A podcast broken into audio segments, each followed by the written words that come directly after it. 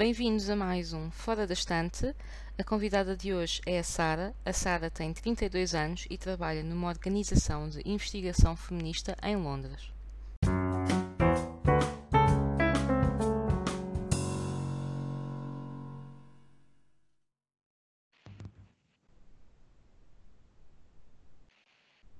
Obrigada, Sara, por teres então aceito o meu convite para me mostrares aquilo que vai ser um top 5 bastante específico, é o top 5 de livros que marcaram a tua trajetória feminista. Uh, obrigada, Bárbara, por, pelo convite uh, e estou muito ansiosa por, por esta conversa sobre os, os meus livros feministas uh, favoritos. Se quiser então começar pelo primeiro, isto só um pequeno à parte, a Sara foi uma das duas pessoas que até agora me deu a lista previamente, portanto, neste caso eu tenho uma ideia do que vem aí. Mas se quiser então começar. Ok, então uh, o primeiro livro que, que me veio à cabeça quando pensei neste, neste top 5 foi, uh, foi As Brumas de Avalon. Um, e, e eu acho. A, a, minha ideia de pensar esta lista dos, dos livros feministas que me marcaram foi um bocado naquela de, de pensar numa, nos livros que tinham que me tinham marcado de alguma maneira e que tinham marcado o meu, a minha, o meu pensamento ou a minha experiência uh, feminista. E, uh, so, portanto, isto já para, já para uh, ficar dito que alguns deles não são assim tão óbvios como outros. Certo, certo. E talvez as Brumas de Avalon seja uma surpresa ou não, porque pelo, pelo que sei, várias pessoas também iniciaram a sua, a sua trajetória de pensamento feminista uh, pelas brumas. Uh, portanto, para quem não conhece, as Brumas de Avalon uh, são, em, em, português, elas são quatro livros um, ehm, que fazem parte desta coletânea de, que se chama As Brumas de Avalon, são da Marion Zimmer Bradley e basicamente são, contam a história do, uh, do rei Arthur e, da, e da, dos seus companheiros da Tábula Redonda uh, de uma perspectiva das mulheres um, envolvidas nessa história, ou seja, principalmente da perspectiva da, da irmã do rei Arthur, que era a Morgana.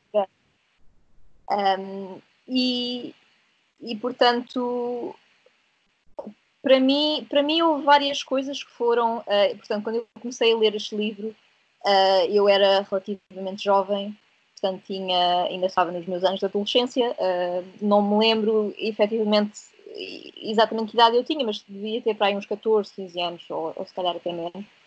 E eu acho que isto veio um bocadinho na. Um, foi um bocadinho agregado à minha, à minha na altura, uh, obsessão pelo, pelo Harry Potter e pela, pela magia e pela magia especialmente envolvida na, na cultura britânica.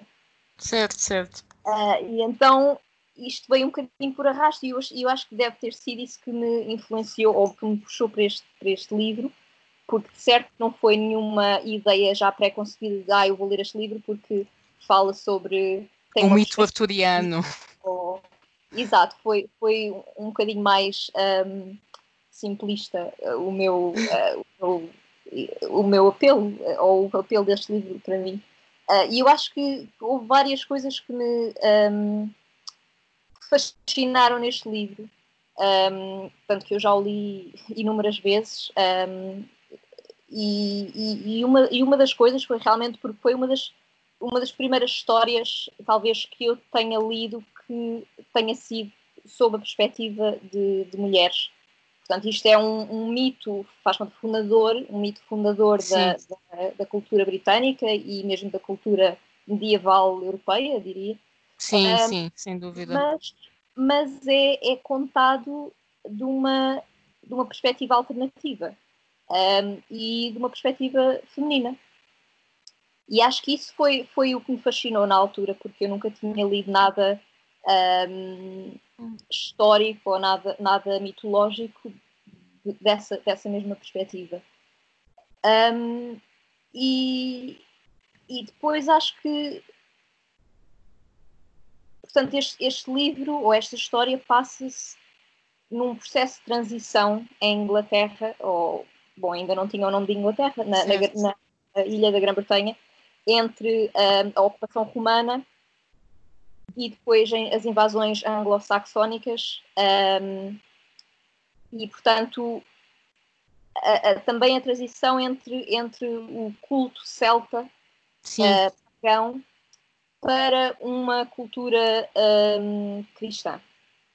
E, portanto, temos aqui este, este, este embate entre um, uma, uma cultura ou uma mentalidade que, que, que punha uma ênfase muito grande na, no, no, papel da mulher como geradora da vida e na importância que isso tinha e, e em como a religião pagã uh, da altura focava-se muito nisso e na deusa, que era a deusa que representava basicamente a, a terra e, o, e o, o, poder da terra de gerar vida e depois isso era uh, transposto para, para a mulher. Ou seja, a mulher adquiria um papel uh, muito mais central e muito mais respeitado do que depois foi o caso na, na cultura cristã. Sim. A cultura que efetivamente nós ainda herdamos. Um, e então essa, essa, esse choque uh, entre essas do, estes dois paradigmas culturais é muito interessante e, e foi uma coisa também que me um, acho que foi também a primeira vez que eu me deparei com o facto de como uma das influências mais importantes na nossa cultura atual, que é o cristianismo. Sim. Exato. É, é tão nefasta um, no, que toca, no que toca o papel da mulher e no que toca um, à, à, à, maneira como uh, subordina a mulher uh, ao homem, à maneira como apaga uh, completamente a, a, a sexualidade um, da mulher de uma maneira que estas antigas religiões, ou estas religiões Sim. pagãs, não o faziam, muito pelo contrário. Viam na mulher uma fonte de, um, de geração de vida e, e, e prezavam muito esse, esse aspecto.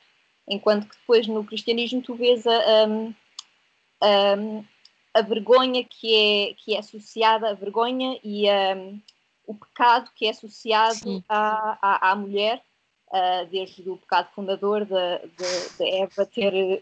Exato, uma maçã. ter sido a causa da, da, da expulsão do paraíso. Exatamente, e como. Extremo. Exatamente. Uh, portanto, essa, essa, eu acho que foi essa, esse, esse choque dessas duas um, culturas, dessas duas religiões, que me, que me, fascinou muito no livro. E depois, como nós sabemos, um, basicamente o livro acaba de uma maneira que é o cristianismo que ganha, não é? Se quisermos pôr as coisas assim nesse, um, nesses termos simplistas, é o cristianismo que ganha e estas um, práticas culturais antigas e ancestrais uh, caem, em, caem em desuso. E, portanto, Avalon, que, era a ilha um, sagrada uh, na, na, altura, uh, acaba por se afastar do mundo dos homens, simbólica e também fisicamente.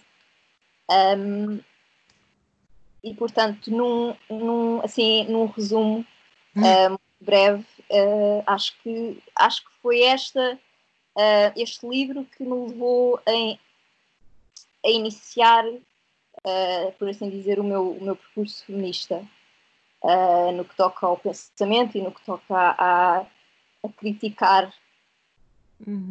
um, o mundo em que vivemos. Certo. Tenho aqui alguns comentários a tecer. O primeiro é: eu nunca li o livro, no entanto, quando eu tinha uns 11, 12 anos, eu vi aquela minissérie ou telefilme em dois ou três episódios, extremamente conhecido, que é baseado no livro. Portanto, não tendo. Também tenho algumas outras vagas ideias, de, lá está, do mito arturiano, mas não seja pelo grande filme dos Monty Python, mas que eu vi ainda antes disso, portanto já tinha a noção do cálice sagrado. Ok, antes de passarmos à questão ainda mais polémica aqui, que já debatemos um pouco hoje antes, vou fazer uma. Não é bem uma questão, mas é que um apontamento talvez um pouco provocatório, até por essa questão do confronto entre as práticas pagãs e o cristianismo e o papel da mulher. Duas coisas que eu acho interessantes, nem toda a questão do rei Arthur e a tábua redonda e os cavaleiros. Uh, duas coisas é, primeiro, foi uma mulher de origem religiosa pagã, por assim dizer, que deu o poder ao rei Arthur, porque foi a dama do lago que lhe deu a espada. Ou seja, foi uma figura mística pagã que lhe deu, no fundo, o poder. A Excalibur é a dama do lago que lhe dá, ou seja, não é uma figura católica, é uma mulher que lhe dá isso. E meu outro contraponto, e lá está, isto é mais tipo. Não é exatamente não quero entrar por este tema, é isso que eu quero dizer, mas um dos grandes objetos centrais daquilo que eu sei, novamente, eu não li esta versão do mito, não li a versão da. não li nenhuma. A verdade seja dita, tenho várias noções, até existe um filme da Disney que é o Espada Era a Lei. Ou seja, existem. Lá está, como tu disseste, o, o mito do rei Arthur em geral é fundador, sim, de, da história britânica, mas também é muito central em muita coisa europeia. E um dos grandes objetos que, pegando outra vez na referência dos Monty Python, é central é o cálice sagrado. E o cálice sagrado tem uma conotação muito àquela questão do útero gerador de vida. E lembrei-me disso quando estavas a falar dessa associação, não com o cristianismo, mas com o paganismo. No entanto, vou acrescentar isto e isto vai ser se calhar um momento polémico. Não, não vai ser, vai haver mais nesta conversa, mas eu, a minha interpretação do cálice sagrado pela perspectiva de útero é do género a mulher é simplesmente um receptáculo, tal como o cálice é um receptáculo. E pronto, uh, não sei se queres entrar muito por aí, eu não, não estou a dizer isto nesse sentido, mas acho que é engraçado. Eu acho que uma das coisas mais interessantes um, quando se confronta tipo uh, o cristianismo e, e, e, neste caso estamos a compará-lo com, com práticas ancestrais religiosas Sim. Um, é também ter a noção ou, ou, ou, entender que o cristianismo não, não surgiu como uma, uma religião completamente formada no século X. Ah, sim, e, claro que não foi evoluindo e o cristianismo adotou muitas seja, práticas. Muitas práticas. Muitas, uh, muitas. Que, uh, muitas festas, muitas uh, comemorações que eram pagãs, incluindo. Sim, sim. eu acho que toda, todas as festas religiosas do cristianismo neste momento são, são festas pagãs. Um, Uh, no novo, no novo, como é que se diz? Uh, no novo no contexto. Exatamente. Vou dizer... o Dia dos Mortos, não é o Dia dos Mortos, é, aliás. É o Dia de Todos os Santos. Dia de Todos os Santos. Isso, isso é, o, é o Halloween, é o All Hallows Eve. dizer-te uma que tu vais adorar. Diz. E isto é engraçadíssimo. Uh, eu, eu não me interesso por religião uh, 100% profundamente, mas eu interesso-me por algumas questões religiosas. Eu não sou de todo católica, como tu sabes, eu sou perfeitamente agnóstica. Não sou ateia, sou agnóstica. Não me dedico a pensar na religião enquanto coisa que se aplique a mim. Mas acho interessante algumas coisas em teoria. Sabes o que é? O Ano Novo é uma celebração, atenção, celebração totalmente pagã. Mas sabes o que é que o dia 1 de janeiro assinala? Eu acho que tu vais adorar esta. O quê? A circuncisão do menino Jesus. Ah! Exato. Que, e esta para mim é a melhor de todas, basicamente, os rapazes hebraicos, judaicos, uma semana após o nascimento, são submetidos a essa intervenção cirúrgica de modo a apresentá-los ao seu Deus, ao seu, o Deus judeu. Portanto, o Ano Novo é a celebração da oficialização de Jesus Cristo enquanto judeu. Eu acho isto maravilhoso. Isso é fascinante. Eu é... acho isto maravilhoso. A tantos níveis. Primeiro, o Ano Novo estamos a celebrar uma circuncisão de uma pessoa. E depois a hipocrisia que está em celebrarmos algo que tornou a pessoa um infiel à luz da religião que celebra esse dia. Não achas isto incrível? Tem, tem, tem demasiadas camadas que, tem, que, tem, que tem. merecem ser uh, analisadas mais a fundo. Completamente. Eu, eu, estava a pensar também na, na, Páscoa, por exemplo, que nós sabemos que é, é um feriado móvel, é uma festa móvel, Sim.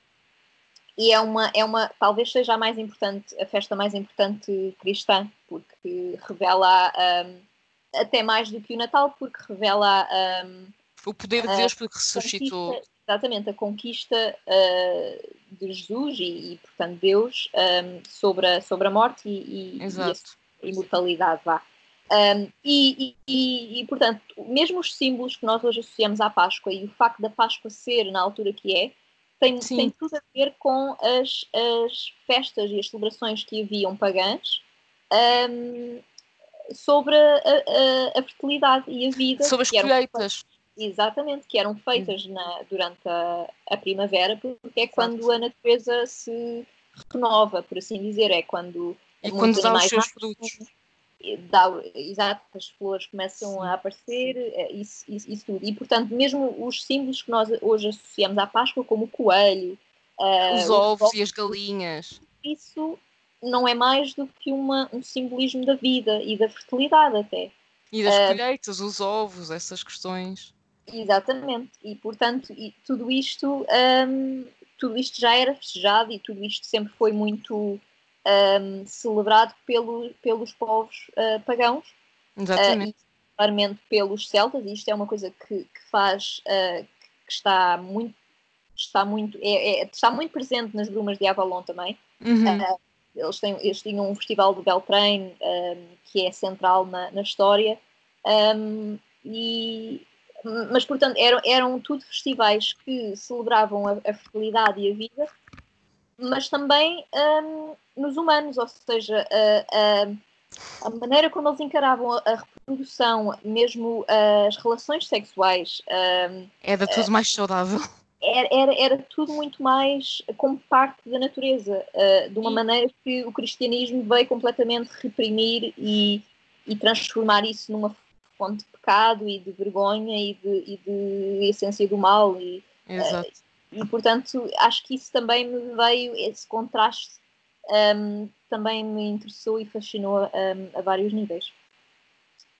Um, portanto, acho que isto, isto é, o, é o primeiro livro e é a minha incursão. Uh, e depois acho que também uh, é, é, claro que um, com, com o avanço do cristianismo na, nas, nas ilhas, na, na Grã-Bretanha, um, com o poder que começa cada vez mais a, a, a tomar e um, a maneira como a, a, antiga religião começa a ser cada vez mais afastada dos centros de poder e, sim, e mesmo condenada e, e, proibida, uh, vê-se também a evolução do, do, papel e do estatuto da mulher na sociedade a, a diminuir cada vez mais e, e a subordinação também uh, da mulher que, Sim. Uh, mais uma vez, neste contexto, porque vê-se vê essa evolução, uh, as Brumas de Avalon acho que retratam cerca de 70 anos ou, ou uma coisa assim.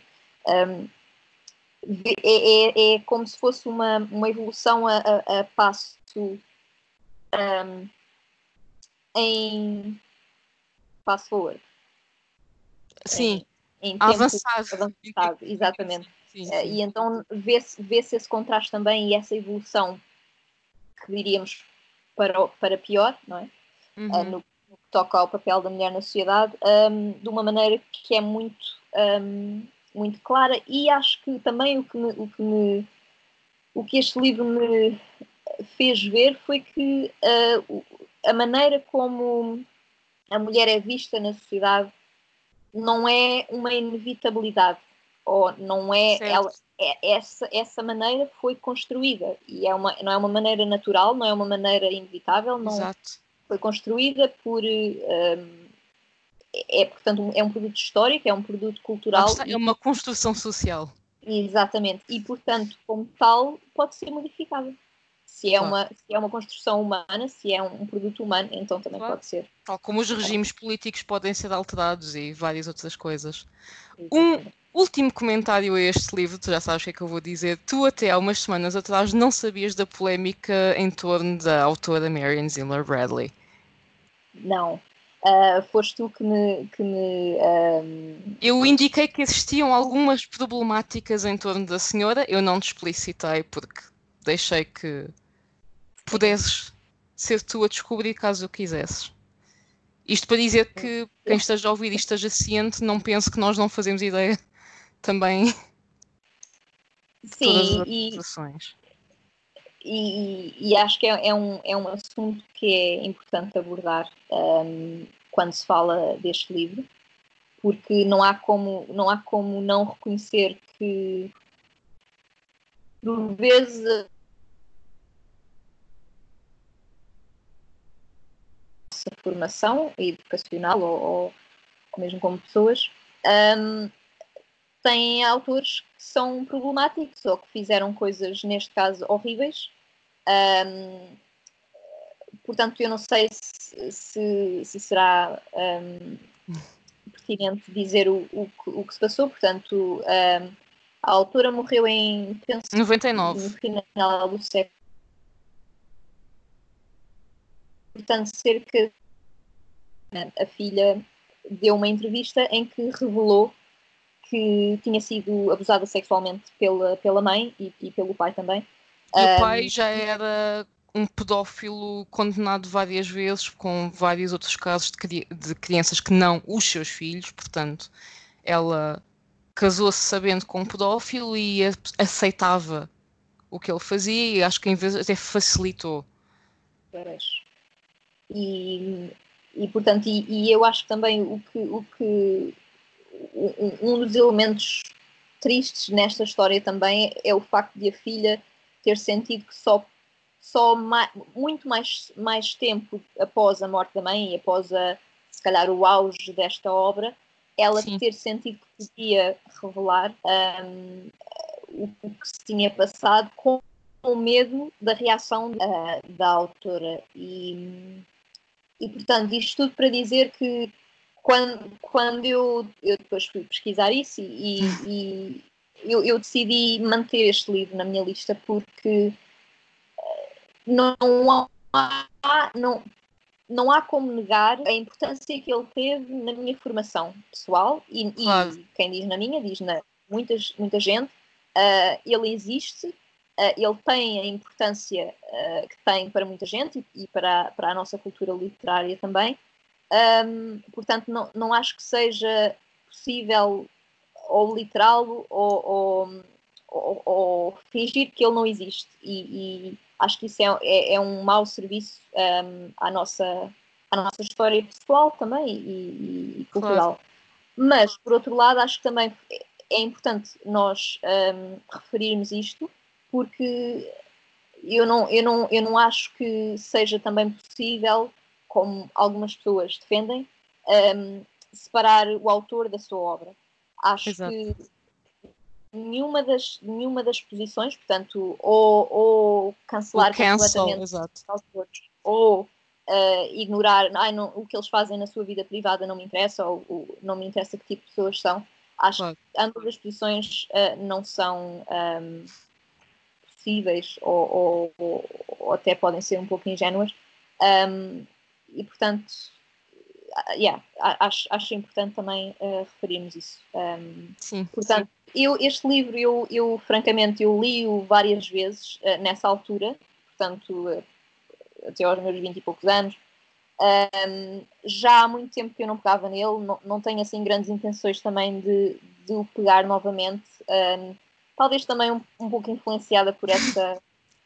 pois por, esse, por, este, por este novo conhecimento de, sobre, a, sobre a autora e, e porque eu acho também que há, há livros que, que, nos marcaram numa, numa certa altura um, e que não faz sentido se calhar voltarmos a lê-lo noutra fase da nossa vida ou Sim, às vezes até se calhar nem é desejável porque pronto, ele, ele, ele teve a sua função na nossa, Sim. na nossa formação, na nossa um, e pronto, deixou lá estar. Sim, eu estava precisamente a pensar nessa expressão do o livro teve a sua função naquele momento, era literalmente a expressão que eu estava a pensar. É. E esta polémica da Marion Zimmer Bradley, ou seja, que é aquele momento em que tu tinhas uma pessoa, não vou dizer literalmente num pedestal, até literalmente não tinhas, não é? Não tinhas um pedestal com a Marion Zimmer Bradley lá em cima, mas não estou a dizer que a idolatrasses como tens outros ídolos, mas era uma pessoa que tu tinhas numa grande consideração pelo que a sua obra te trouxe, e eu acho que isto é uma muito interessante transição para o segundo livro que tu vais mencionar. Sim. Um... Que este livro eu li porque tu me emprestaste há uns anos.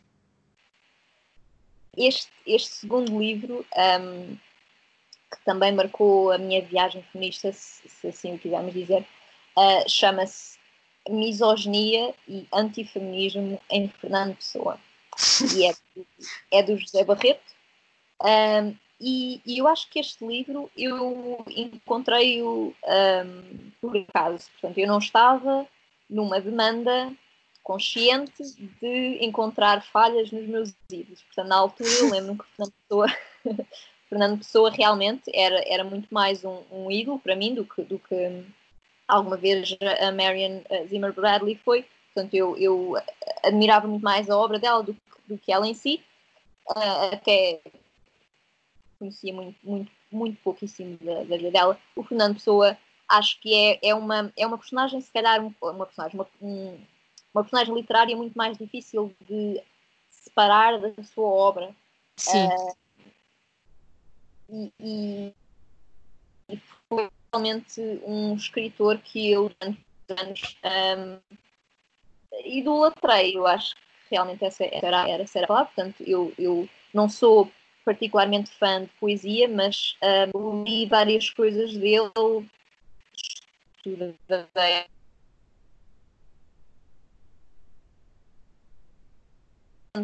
fascinada e eu acho que isto também tem um bocado a ver com o meu fascínio um, em relação à, à, à, cultura pagã das brumas de Avalon, porque para mim eu vi hum. o Fernando como um, um escritor que um, recupera um bocado essas raízes pagãs.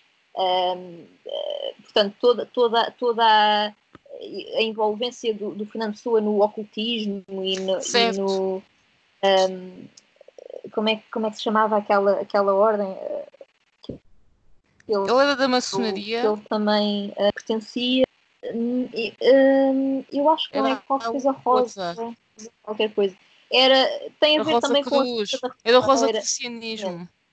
Sim. E tem a ver com a Quinta da Regaleira e o simbolismo todo que, que sim, a Quinta sim, também sim. tem, também acho que está muito ligado com isso. Ou seja, eu via, eu via o Fernando Pessoa uh, uh, como se calhar uma extensão dessa, dessa, dessa cultura pagã que para mim era superior à, à nossa herança cristã.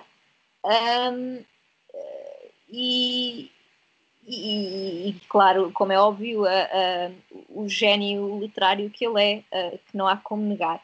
E eu acho que uma vez, numa, numa feira do livro, vi este hum. livro numa bancada e fiquei uh, um bocadinho em choque.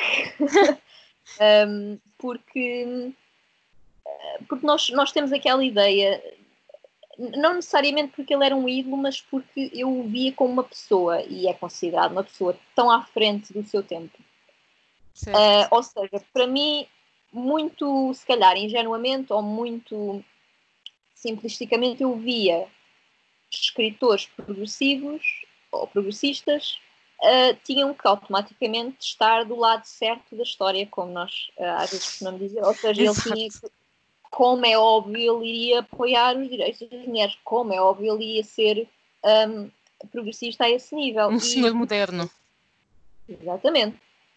Não um, só na, porque... na, sua escrita seria modernista, mas ele próprio seria uma pessoa moderna Exatamente. e decente e correta. E, e porque nós temos aquela ideia também que o progresso é, é linear e que tem uma inevitabilidade uh, que não tem. Um, pois não. Mas pronto, uh, a minha ideia era essa uh, na altura, e portanto, quando eu vi isto, eu fiquei intrigadíssima. Claro, tive de trazer o livro, uh, e é daquelas coisas que uma pessoa lê e que dói emocionalmente, um, por causa dessa, dessa idula, da maneira como nós pomos certas pessoas ou certos autores num pedestal, como dizes. Exato. Um, e, e, e, realmente é um livro que, portanto, tem um, um, a introdução de, de, José Barreto que, que fala sobre os, a, a maneira como Fernando Pessoa via o mundo feminino e via as mulheres e depois tem uma série de um, uh, referências e citações próprias do autor. Sim, sim, sim. Ou seja, ele não mete palavras na, na boca de Sim, ele ia buscar ele... certos dos diários e de artigos e coisas que ele escrevia à margem de livros, eu lembro-me. E, e, portanto, é um, foi um livro, eh, na altura, eu lembro-me, uh, bastante difícil de, de ler. Tenho que dizer que nesta altura eu já, já sou muito mais cética em relação a associar direitos das mulheres e a luta pela igualdade de género à esquerda automaticamente. Sim. Um, e, e portanto já não me já não me uh, custa tanto como hum. na altura uh, mas um, eu, eu, estive a rever o livro e um, há coisas realmente que são que não têm, como dizer, não têm muita redenção, no sentido de não, não há muito como se culpar. Um, e, e, depois uma coisa também que o, que o José Barreto refere sobre esta misoginia é, é que foi uma constante na obra de Pessoa desde, portanto, acho que tomou um, um bocadinho diferentes um, virulências, talvez, certo. diferentes graus de virulência ao longo da vida, uh, sendo que na, na, sua, na sua idade mais jovem foi particularmente uh, pior. Uh, mas foi uma constante ao longo da sua vida e ao longo de, de toda a sua obra, ou seja, ele, ele, ele como nós todos sabemos, ele, uh, Fernando Pessoa criou dezenas de heterónimos com centenas até centenas um, com diferentes uh, opiniões políticas, diferentes personalidades, diferentes um, estilos de escrita, diferentes línguas um, diferentes géneros até. Sim. Ele também escreveu com heterónimos femininos, penso eu. Pelo menos um. Não tenho total noção porque eu, sendo sincera, e se calhar é importante revelar isto agora, eu nunca fui fã do Fernando Pessoa, nem dos seus vários Fernandos. Nunca me disse particularmente nada e por isso na altura tu falaste-me do livro, eu tive curiosidade porque eu tinha lido na escola, nunca te... lá está, também como uma pessoa lê na escola é pouco, tendo uhum. em conta a dimensão da obra dele mas fiquei curiosa porque o que a gente sabe do Fernando Pessoa é havia a Ofélia, havia o Sidónio Pais, havia o Quinto Império e o obscurantismo e pronto, ele tinha assim uns interesses um bocadinho estranhos, mas uma pessoa não sabe muito, eu na altura fiquei curiosa e já me perdi no que eu estava a dizer, mas eu nunca gostei muito, nunca me interessou por aí além a obra dele, portanto eu nunca revisitei também a obra dele. Mas, mas eu Diz, diz, diz. Eh, não, só para dizer que realmente ele tinha, ele, ele tinha centenas, como diz os heterónimos. Ah, uh, mas isto para dizer que lá está, eu não sei quantas mulheres foram, sei que pelo menos foi uma, porque lá está, eu não tenho grande interesse na obra dele. Era isto que eu queria dizer, desculpa. Já consigo concluir o pensamento. Um, e, e, e, portanto, é, é, é, é, é de admirar que todos eles um, têm a mesma. Um, as mesmas ideias, fundamentalmente, sobre a mulher e sobre a posição da mulher na, na, na vida pública e privada. Um, portanto, ou seja, a misoginia de Fernando Pessoa é uma coisa que, era, que não era um à parte ou que não era um, um, um extra, era mesmo uma fundação do, do seu pensamento. Certo. E, e, portanto, exato, não, não há como um, a desculpar de uma certa forma.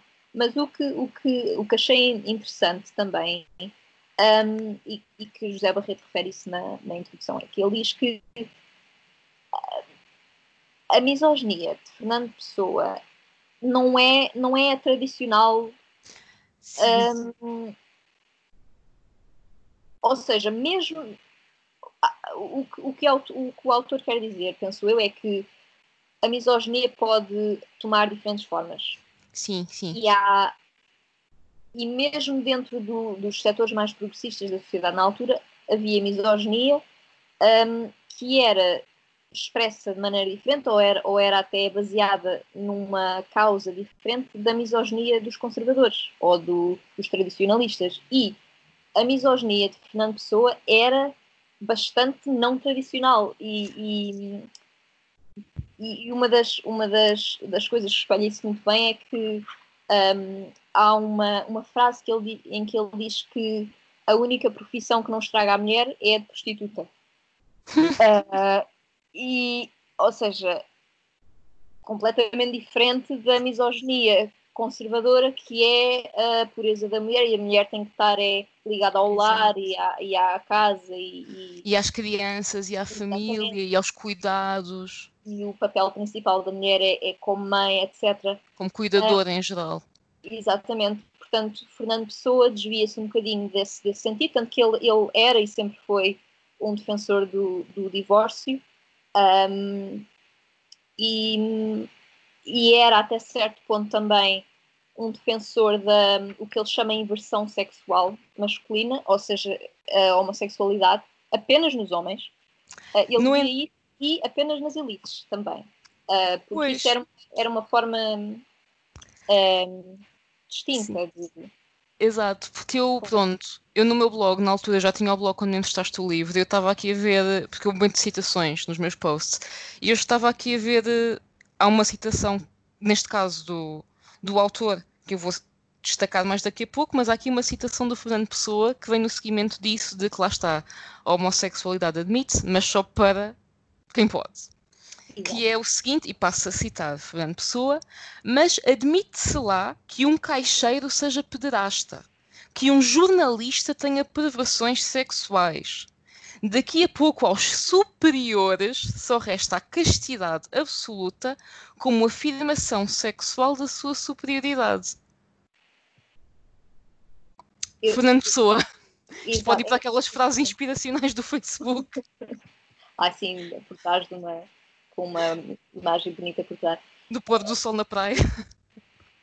E, e isso, isso, isso vem também de encontro a outra faceta muito pronunciada do Fernando Pessoa, que era o elitismo. Ele era, ele era um elitista, completamente. Sim, sim. Ele, ele, era, ele não era democrata de maneira nenhuma, um, nem, nem socialista. Pois não. Ele, ele... ele era totalmente monárquico e acreditava no presidente Rei Sidónio Pais.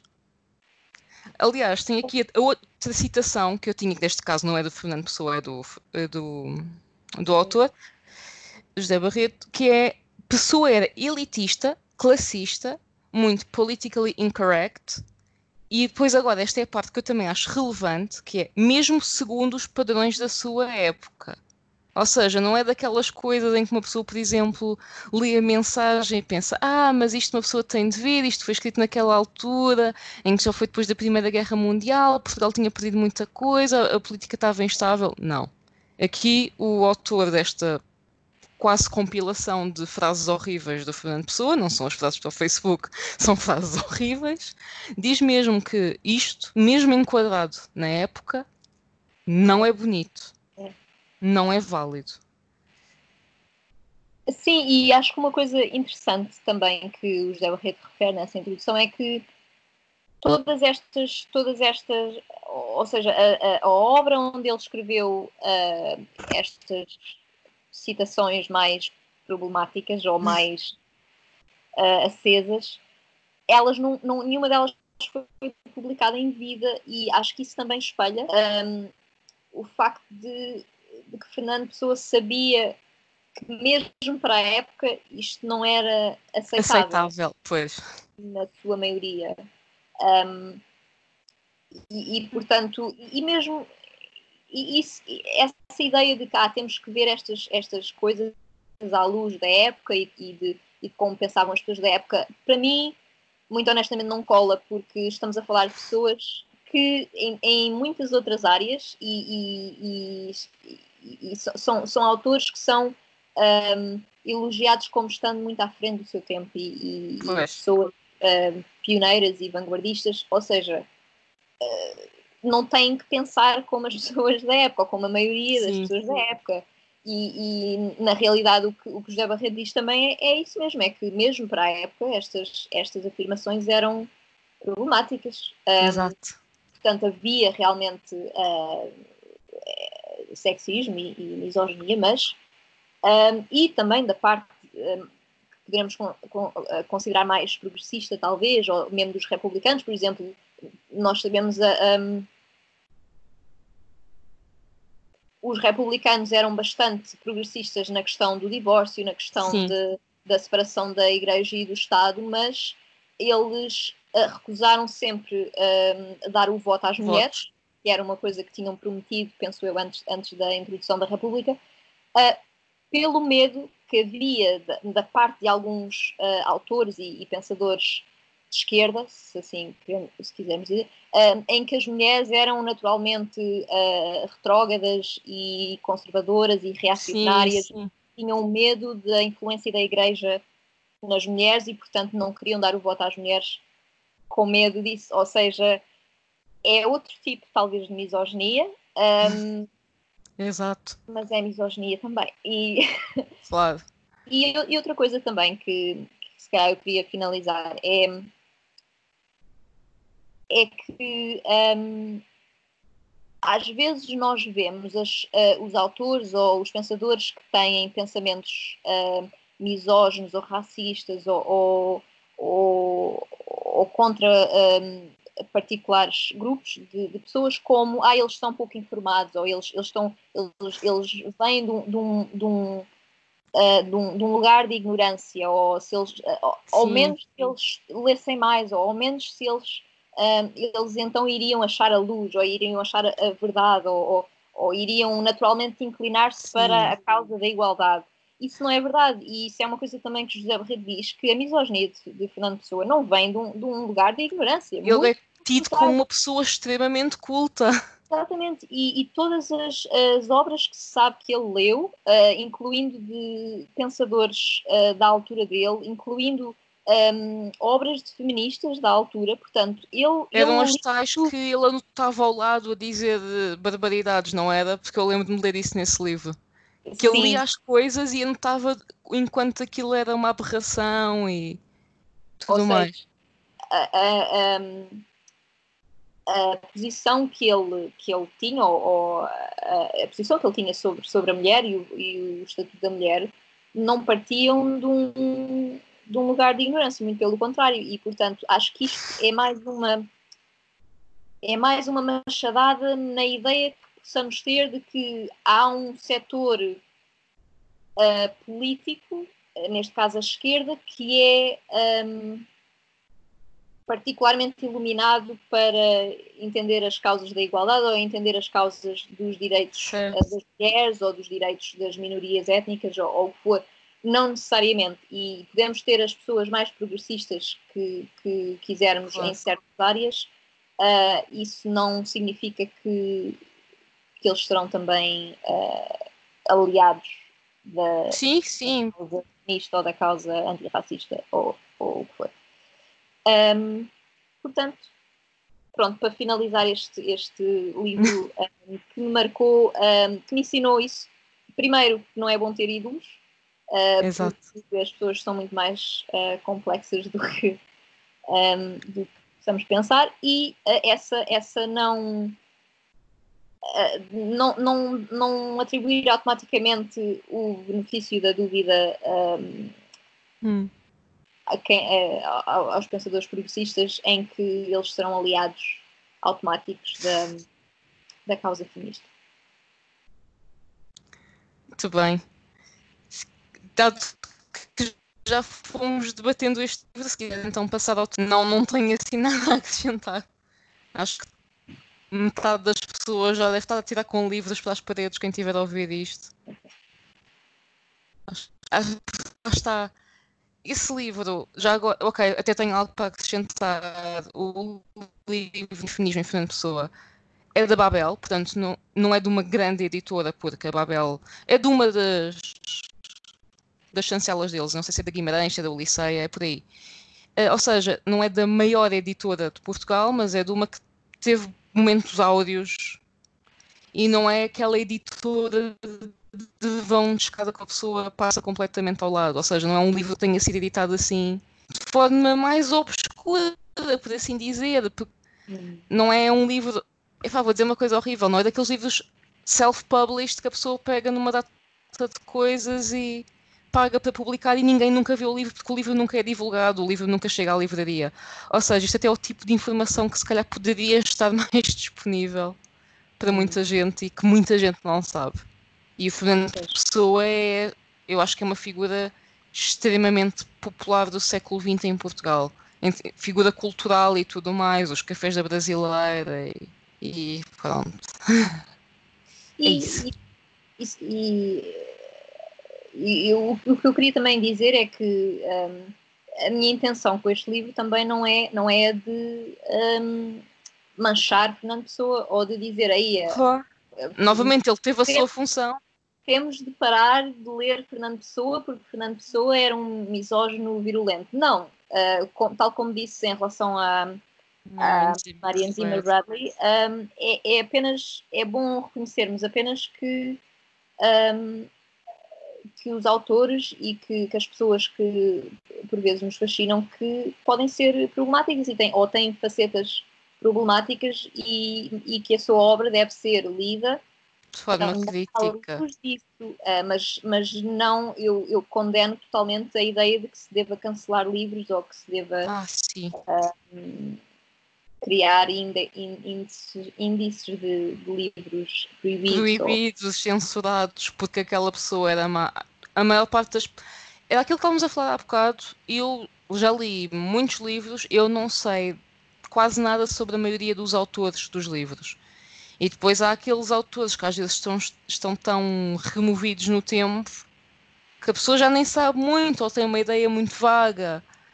Por exemplo, epá, vou dar um exemplo muito simples. A Jane Austen, eu sei que ela viveu no início de 1800 e poucos e vivia no campo e nunca se casou e morreu nova. Eu não sei o que, é que ela fazia nos seus tempos livres. Não, mas isto é um exemplo como poderia dar qualquer outro. Estou a dar apenas um exemplo de uma autora conhecidíssima sobre. E há pessoas sobre as quais se sabe pouquíssimo e, epá, e eu pessoalmente 99% dos casos eu não vou pesquisar, eu não vou atrás da informação. E eu Exato. e acho que toda a gente a não ser numa situação qualquer particularmente específica. Por exemplo, a Sylvia Plath é uma pessoa que interessa biograficamente face à sua obra, porque a sua obra tem muito de autobiográfico. E eu já li, por exemplo, os diários dela, logo a partir daí Sim. fica um bocado difícil. Já para já, ela é uma pessoa que é difícil de separar da sua obra. Porque é tudo muito pessoal, é tudo muito autobiográfico, é tudo muito confessional e lá está, e novamente depois eu também li os diários dela, que têm muito mérito também em termos, do, em termos não só do que ela pensava, mas também da forma como ela escrevia, porque ela escrevia muito bem. Mas sei lá, há tantos livros aqui que eu não faço a mínima ideia da pessoa que está por trás, e acho que isto é um, é um desses casos. A maior parte das pessoas não sabe quem está por trás e se calhar nunca vai saber. E eu acho que é daquelas coisas que, se calhar sabendo, a próxima leitura que eu fizer Fernando Pessoa, por exemplo, vai de alguma forma ser moldada por este tipo de informação. Não quer dizer que eu nunca mais o leia. Posso optar por aí. Mas isso acho que cabe a cada um também fazer essa decisão. Exatamente. E, exato, agora ah, também a mensagem é um livro que eu não leio há, há anos. Eu li mesmo... este ano, eu reli oh. este ano. Uh, mas, mas se calhar se, se, voltar a ler a obra dele, um, é, tenho de admitir, vai estar manchado por essa pelo que eu sei uh, sobre ele, mas uh, claro. acho que isso enriquece provavelmente a minha interpretação Sim. da obra, porque dá-lhe dá um, um, uma interpretação mais um, fiel ou mais completa. Exato. Próximo livro então, se quiser. Próximo livro. O próximo livro é completamente diferente destes dois. É, é, é, um diário. Sim. Portanto, este livro chama-se uh, Uma Mulher em Berlim uh, e é escrito por uma mulher anónima, uma jornalista um, em Berlim, uh, no final da Segunda Guerra, portanto, em abril de abril a de junho de 1945, esta, esta mulher jornalista manteve um diário em que ela descreveu, um, portanto, a queda de Berlim e a invasão soviética da cidade. Portanto, basicamente a, a, queda do Terceiro Reich.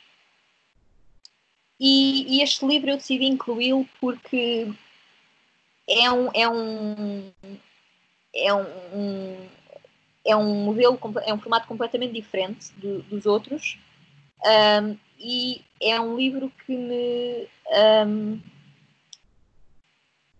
que, fez, que, me, que teve um impacto grande uh, em mim pela, pela clareza com que ele foi escrito. Mais uma vez, é uma perspectiva feminina um, de um de um evento ou de uma Sim.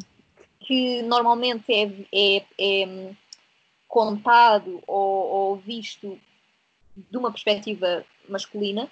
Exato, a guerra. A guerra. Um, e, e, e, e, pelo, e, pelo, um, e pelo conteúdo em si. Uh, portanto, isto, isto é, um, é um livro um, que descreve algo que realmente aconteceu e que, e que, e que nos é mais ou menos familiar. E, portanto,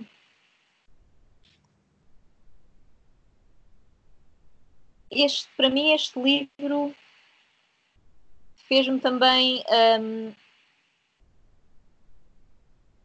reconhecer que as mulheres numa situação de guerra, têm sempre uma coisa adicional a temer que os homens talvez não tenham, que é a violação. Certo. A violação sexual. Um, que, que, como sabemos, é, é, uma, é, um, é usada como uma arma de guerra, é usada um, na guerra, em, em, em, várias situações de guerra, uh, corriqueiramente, uh, mas ao mesmo tempo é uma coisa ainda sinto pouco explorada ou pouco falada certo. em contextos de um, descrições de guerras ou descrições de um, ou, ou, histórias de guerras. Eu acho que talvez, desculpa interromper, eu nunca li o livro, tenho muita curiosidade. Eu acho que talvez o que falte seja lá está essa perspectiva, o ponto de vista feminina, porque a questão do let's pillage them and rape their women Acho que isso é. Possivelmente. Eu nunca li a Ilíada, mas tenho certeza que está lá.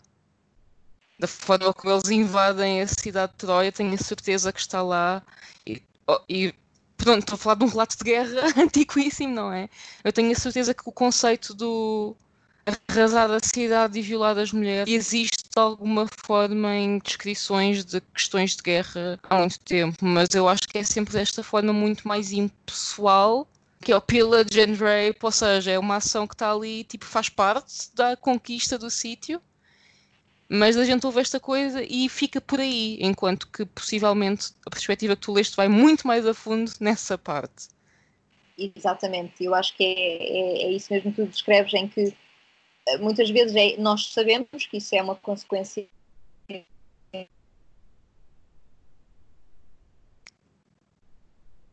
um, mas nunca. E, e, e, é como dizes, fica por aí. Ó.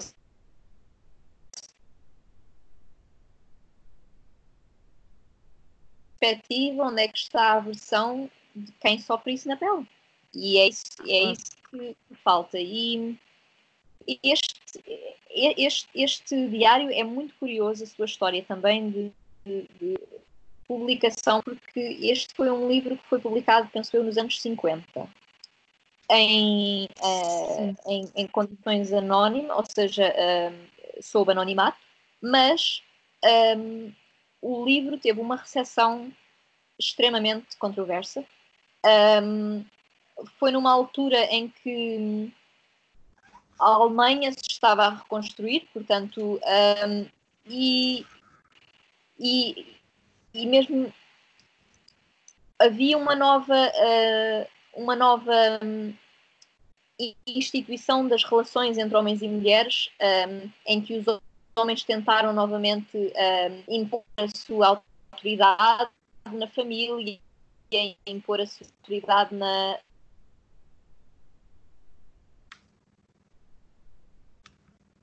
as suas mulheres tinham sido violadas, como as suas filhas tinham sido violadas, porque isso também era, era para eles uma admissão de, da sua falha, de alguma maneira, em protegê-las.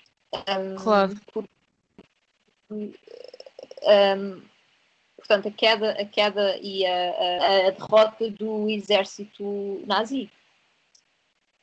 portanto, este livro teve uma recepção muito uh, controversa na altura, tanto que ele uh, só foi editado após a morte da, da escritora, por sua vontade. Ela disse que não queria voltar a, a passar por uma um, certo. por tal controvérsia e então o livro só foi publicado depois já no século XXI. Uh, Sim, um, estou a ver em 2003, já se sabe quem é a autora.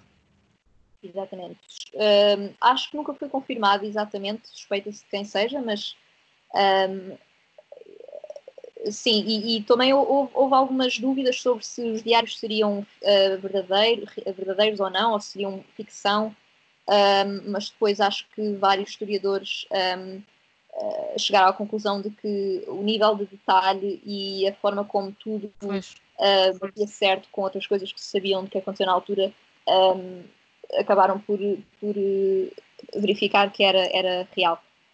Portanto, é um, é um livro também um, difícil em certas partes de se ler, uh, como se pode, pode imaginar, uh, mas é, é, é, interessante porque esta mulher era uma jornalista, ou seja, a maneira de escrita dela e, e o olhar um, observador e, e, a atenção ao detalhe que ela tem é, é, faz deste livro uma das, uma das melhores um, um, descrições pessoais da guerra que, que existe. Uh, e isso muitos, muitos comentadores referem.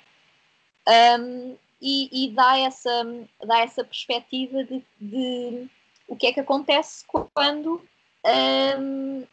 o teu lado perde. Basicamente, portanto, o que, esta, o que este livro relata é um, a aproximação das uh, tropas soviéticas a Berlim. E, portanto, a cidade na altura tinha cerca de 2 milhões de civis uh, e a grande maioria eram uh, mulheres e, e, crianças. Porque os homens portanto, estavam os homens na guerra. Na frente de guerra. Um, e, portanto, essa, essa, essa ideia também uh, de que eram, eram maioritariamente mulheres e crianças que, estavam, que ficaram para trás, basicamente, na cidade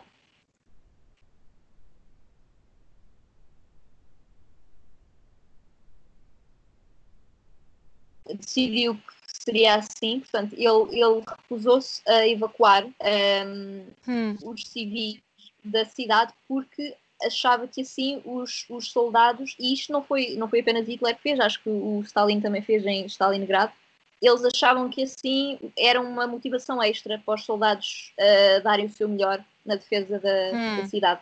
Sabiam que se não, se não ganhassem. Tinham mais era... a perder. Exatamente, o que eu acho completamente um, macabro.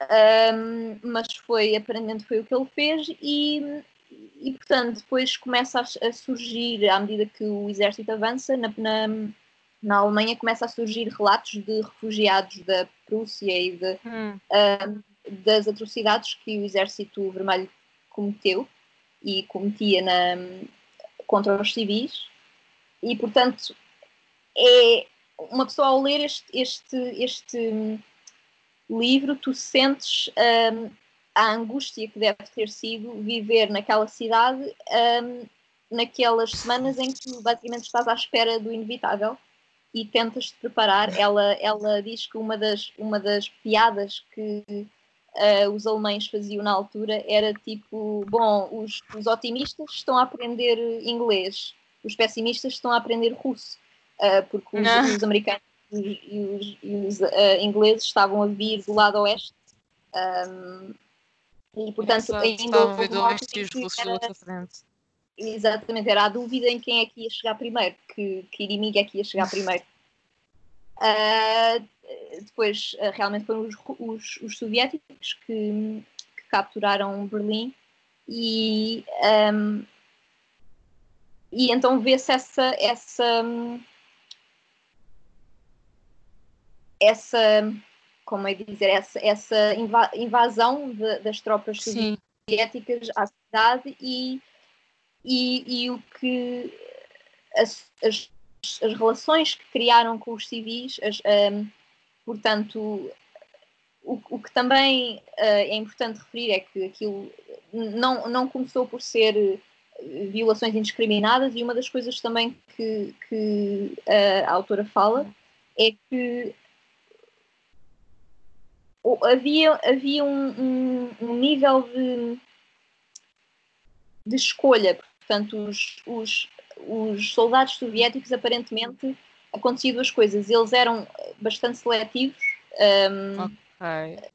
nas, nas mulheres que uh, escolhiam uh, para violar e, e, precisavam aparentemente também de se embebedar antes de, okay. de uh, estes atos, o que, o que vários autores referem que um, é uma, uma consequência da, da política bastante repressora sexual de Stalin da década de 30, hum. ou seja, um, e também que as violações em massa eram uma coisa que não, não era dirigida pelos altos comandos do exército, não, eram, não, eram, não foi uma arma. Certo.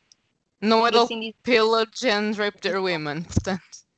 Não, e pelo contrário, uh, aparentemente uh, altos comandos do exército soviético até ficaram uh, chateados quando, quando hum. começou a haver testemunhos, porque, um, segundo a ideia deles, então a propaganda não tinha funcionado porque um, um ah. soldado soviético devia ter vergonha ou nojo até de se imiscuir com uma mulher alemã.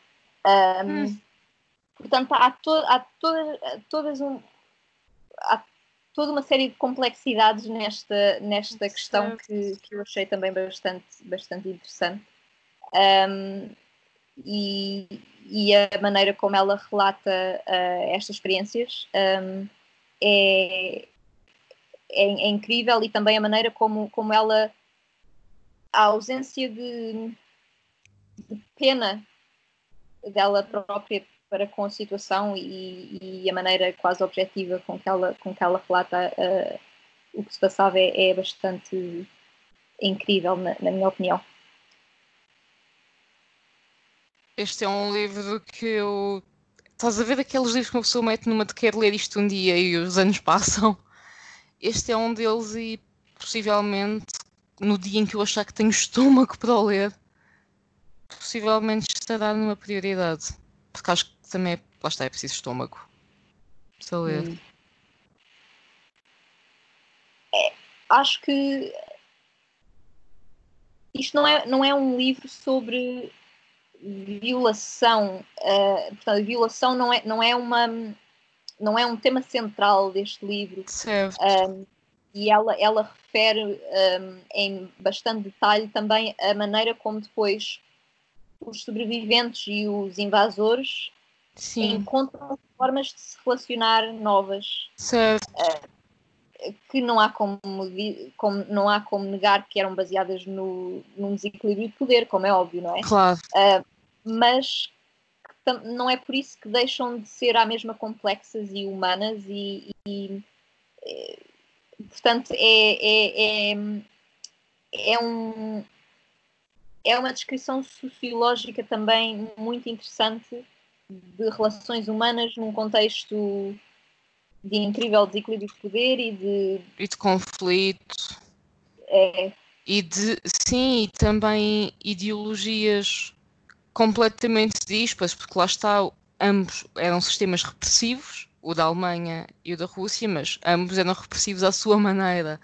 Ambos tinham ideais completamente diferentes e acredito que esse confronto e lá está, a desigualdade de poderes e tudo mais também não só não pode ter sido fácil, como deve ter sido muito interessante. É.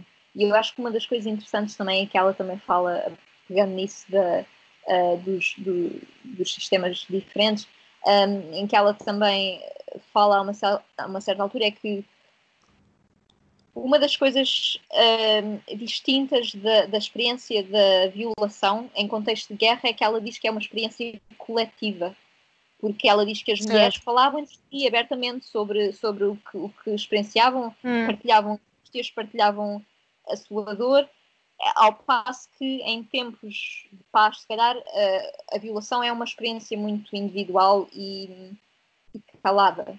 Sim, Portanto, sim, sim, tem sim E, e, depois é muito interessante também que ela a uma certa altura diz um, que as mulheres começam a, a pensar pronto, na situação e a pensar nos, nos, seus, nos seus homens e começam a pensar que realmente isto um, é, é uma.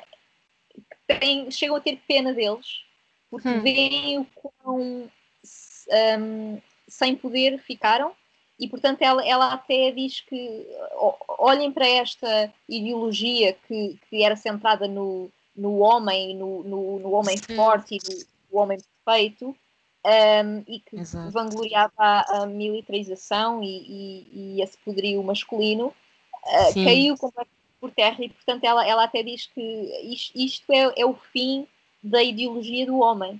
Uh, claro que isto uh, não foi isso que, que, aconteceu, porque depois um, entra-se numa, numa fase depois de reconstrução alemã e da, da do chefe de família, da, da vinculação da autoridade masculina na família, etc. Uh, mas, mas, mas é interessante essa reflexão e realmente é verdade, a, a ideologia nazi um, estava muito baseada numa no que nós diríamos hoje em dia masculinidade tóxica. Sim, sim, uh, sim, sim, estava. Era a esposa que era escolhida para aquela pessoa mediante o seu aspecto físico e a sua possibilidade de ter bons filhos e os genes e a mulher que tinha de ficar em casa porque as mulheres no regime nazi eram o quê? Secretárias e mais nada? Basicamente. Por isso sim, bom ponto. Era, era ser boas uh, parideiras da raça. Exato.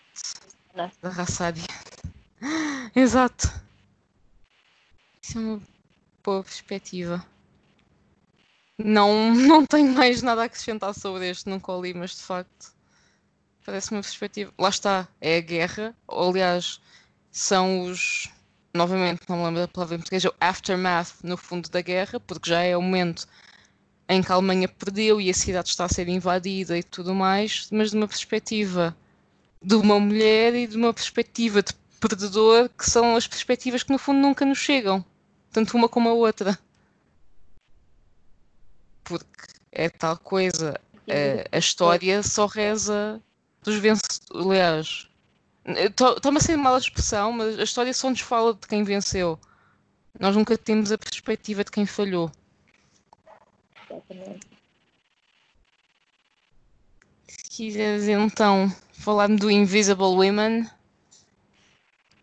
O Eu sei que este, tu tinhas dito que podias falar sobre ele durante horas.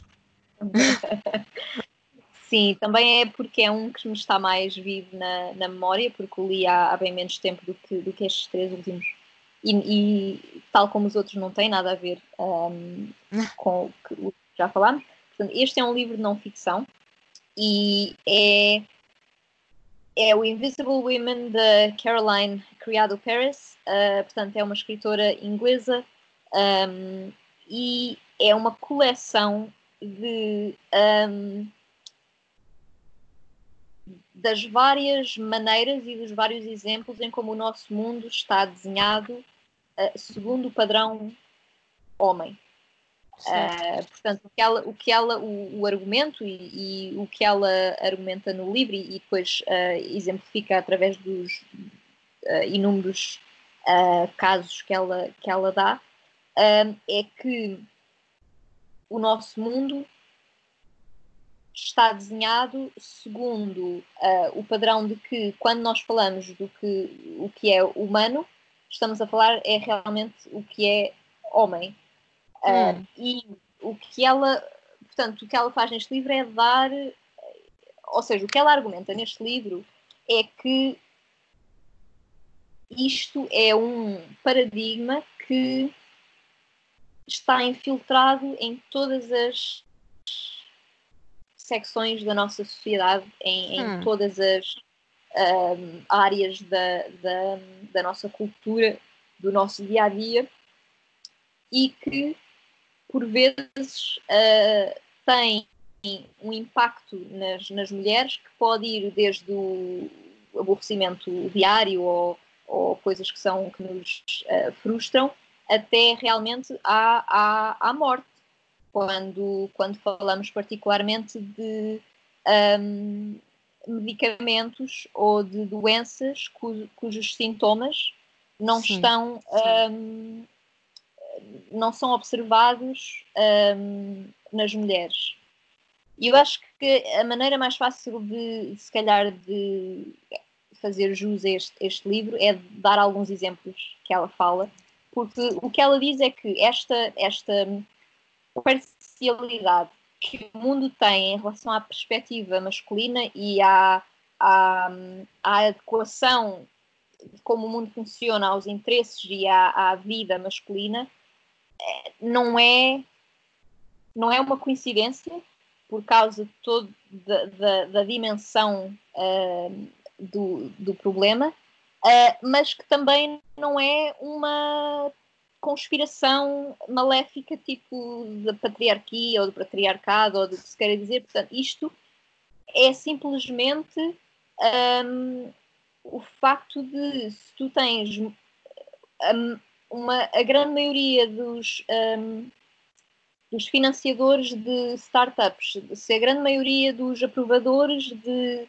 testes clínicos, se a grande maioria de, um, do pessoal um, um, das comunicações e da, da, da, da informática é masculino, é, são homens, então tu vais ter uma perspectiva ignorada, que é a perspectiva feminina e a perspectiva de um, das coisas que afetam particularmente as mulheres ou dos interesses das mulheres uh, simplesmente não são tidos em conta porque as pessoas que desenham as políticas, as pessoas que desenham os produtos, as pessoas que aprovam as novas empresas, que aprovam um, financiamentos para testar este ou aquele medicamento, não têm essa experiência e, portanto, não veem isso como necessário ou, não, ou não, nem sequer pensam nessa hipótese. Portanto, ela, ela dá um, vários exemplos de várias, um, uh, de várias maneiras em como esta parcialidade uh, masculina um, existe no nosso mundo. Às vezes até em coisas que aparentemente não são. Vamos a, a ver e, e, e não é bem assim um exemplo que eu me lembro, uh, eu vi isto há alguns anos, é que eu não sei dizer qual é a marca, mas existem marcas de carros, quando fazem os testes de segurança, usam aqueles dummies tipo num tamanho mediano masculino. E se considerarmos que o tamanho mediano masculino é capaz de ser mais ou menos semelhante ao meu tamanho, mas tu és uma mulher pequena, por exemplo tu deves pesar muito menos que aquele boneco, tu és muito mais baixa que o boneco e se calhar a tua segurança não está no padrão que está a ser testado. Não sei se a autora tocou neste exemplo, mas é um que eu conheço. Exato, esse é um dos exemplos mais uh, horríveis. Mim, são mais horríveis neste uh, que ela dá e que ela realmente vai a, a, a detalhe, uh, que é o facto de na grande maioria dos testes que se faz, tal como estavas a dizer, dos, eh, dos carros e da segurança dos carros, uh, o dummy, portanto, o manequim que eles usam Sim. para fazer os testes de segurança em coisas como uh, o impacto do airbag, um, uh, um, mesmo as, as condições. As colisões e tudo mais. Sim, o, o backsplash. Exatamente e como os, os cintos de sim. É? Tudo isso é feito através de, desses manequins que, uh, na, na, vasta maioria dos casos, um, tomam uma proporção de um homem médio, uh, tanto na altura como no peso. um, eu faço mas também na, uh, mas também na, na, na, na, distribuição do peso e dos músculos uh, no corpo, que é bastante diferente de uma mulher. Portanto, uma das coisas que a Caroline está sempre a dizer no livro é que uh, as mulheres não são homens pequenos. As mulheres, portanto, e na parte em que ela entra realmente na, na, na parte médica, que é outro do, dos, dos uh, capítulos mais difíceis de ler, porque realmente pois. uma pessoa pensa, bom, se, se havia a área que devia estar bem consciente das diferenças entre homens e mulheres seria a parte médica, porque realmente é onde a biologia. A anatomia uh, e tudo mais. Exatamente, que há diferenças. E então ela, ela vai, entra nas diferenças realmente biológicas entre homens e mulheres a fundo, e, e é incrível um, a maneira como as diferenças são tão grandes e vão até ao nível celular, ou seja, a maneira como os, os, os, corpos dos homens e das mulheres reagem a diferentes medicamentos, a maneira como reagem, um, como processam drogas, como processam alimentos, como processam. É, é, é, é distinta, é completamente distinta. E, e, portanto, isso dos manequins também é uma boa. Um, é, é, um, é, uma boa, é um bom exemplo porque revela também que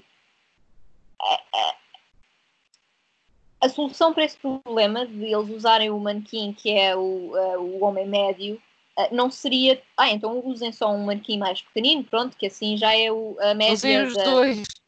Toda, ou usem os dois.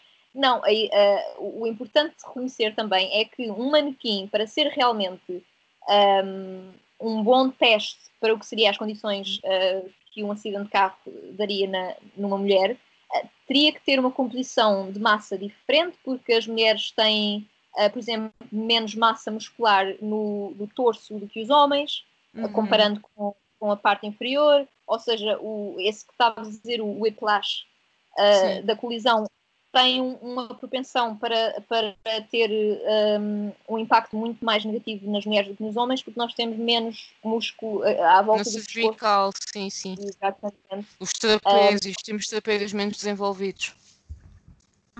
E outra coisa muito óbvia, acho eu também, e que nós, acho que muitas mulheres uh, já experienciaram, é a questão dos uh, cintos de segurança. É sempre um que... muito estranha muitas vezes nós temos uh, mamas. Exato. Uh, e, portanto, isso, isso não é de todo um, tido em conta nestes testes. E, portanto, o que depois nós temos é cintos de segurança que ou, ou estão muito próximos do, do, do pescoço ou, ou, não estão na posição correta que deveriam estar para te garantir a máxima proteção se acontece um choque. Ou que são extremamente desconfortáveis. Simplesmente. Exatamente ou simplesmente que são desconfortáveis, e isto para não falar uh, uh, não isto, cintos que tenham em consideração as mulheres grávidas e uma das coisas que ela diz também para mim hum. foi bastante um, que um, uma das causas maiores de um, problemas na gravidez, portanto problemas uh, fetais, é uh, colisões, uh, portanto acidentes de carro, ou seja, é, é, aparentemente é uma, uma causa tão grande de uh, problemas na gravidez uh, que devia, por isso mesmo, ser uh, tida em conta quando se faz estes testes. Um, e, e, portanto, esse, esse, realmente é um dos exemplos que ela, que ela vai bastante a fundo um, e que me parece tão é frustrante porque parece tão, tão óbvio ou tão. Porquê que não fazem. Porquê que não mandam que se faça também. Um, Três testes. Exato, um com um manequim que seja uh, a média da, um, da população feminina também.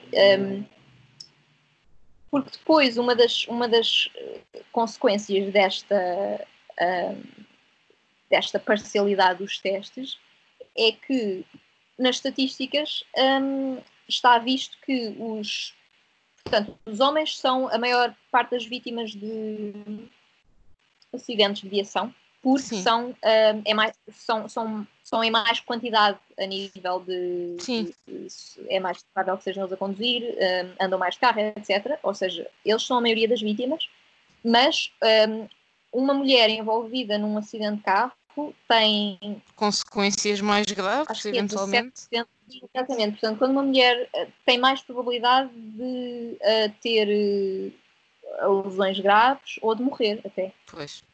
Uh, e, portanto, isto tem consequências, esta falha de, de teste de segurança um, tem consequências reais, ou seja, não é, claro. não é uma coisa que as feministas andam a reclamar à toa ou é uma coisa que realmente depois tem, tem consequências. E, e, e, portanto, outro dos, dos capítulos que eu já referi que me tinha também um, sido bastante difícil de, de, ler foi esse em que ela fala de, da maneira como um, a medicina é bastante também parcial ao, à, fisionomia, à fisiologia, à fisionomia masculina.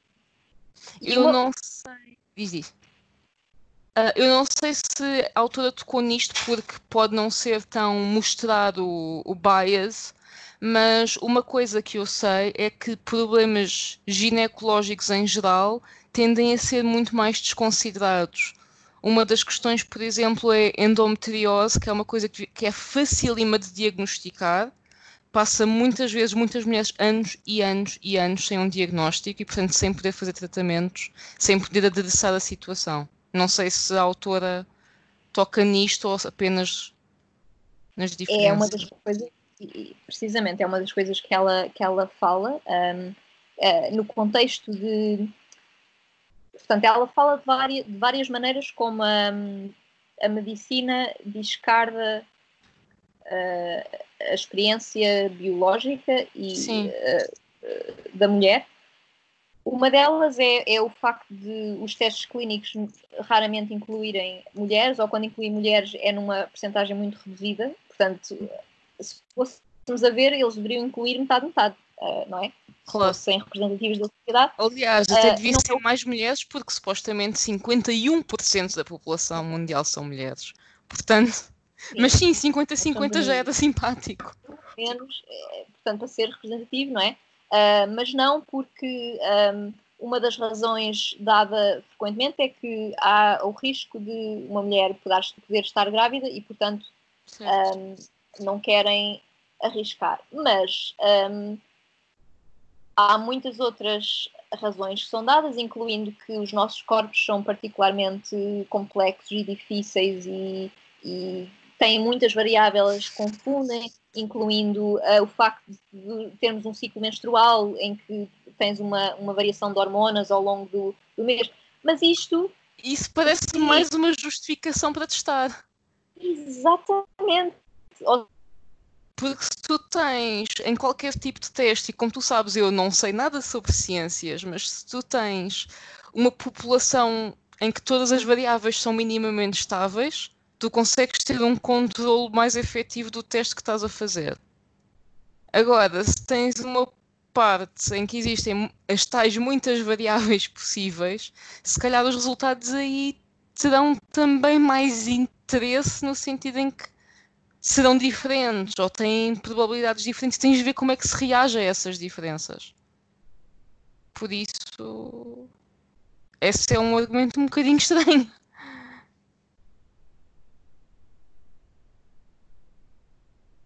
Muitas vezes é apresentado como razão para ah, não, não vamos envolver mulheres porque isso um, é muito difícil, é muito complexo, é, gera muito mais confusão. E então, pronto, ficam, ficam só pelos homens, como se os homens também não tivessem hormonas e como se, um, enfim, também tivessem as suas, eh, as suas complexidades.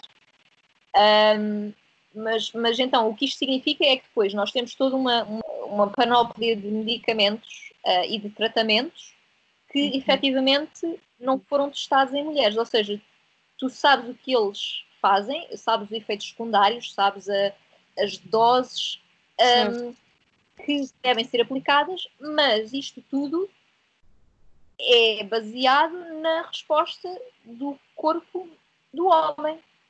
Ou Sim. seja, mesmo as doses, por exemplo, as, é mais provável, e ela também fala disso no livro, é mais provável uma mulher um, sofrer uma overdose de um medicamento ou de um tratamento hospitalar, uh, porque as doses indicadas como seguras um, uh, ah, para diferentes medicamentos, para diferentes uh, tratamentos, indicam a dose específica para, mais uma vez, o homem médio, com a estatura média, o peso médio e a composição média, ou seja, para uma mulher uh, essa, essa dose pode ser demasiado forte ou, ou claro.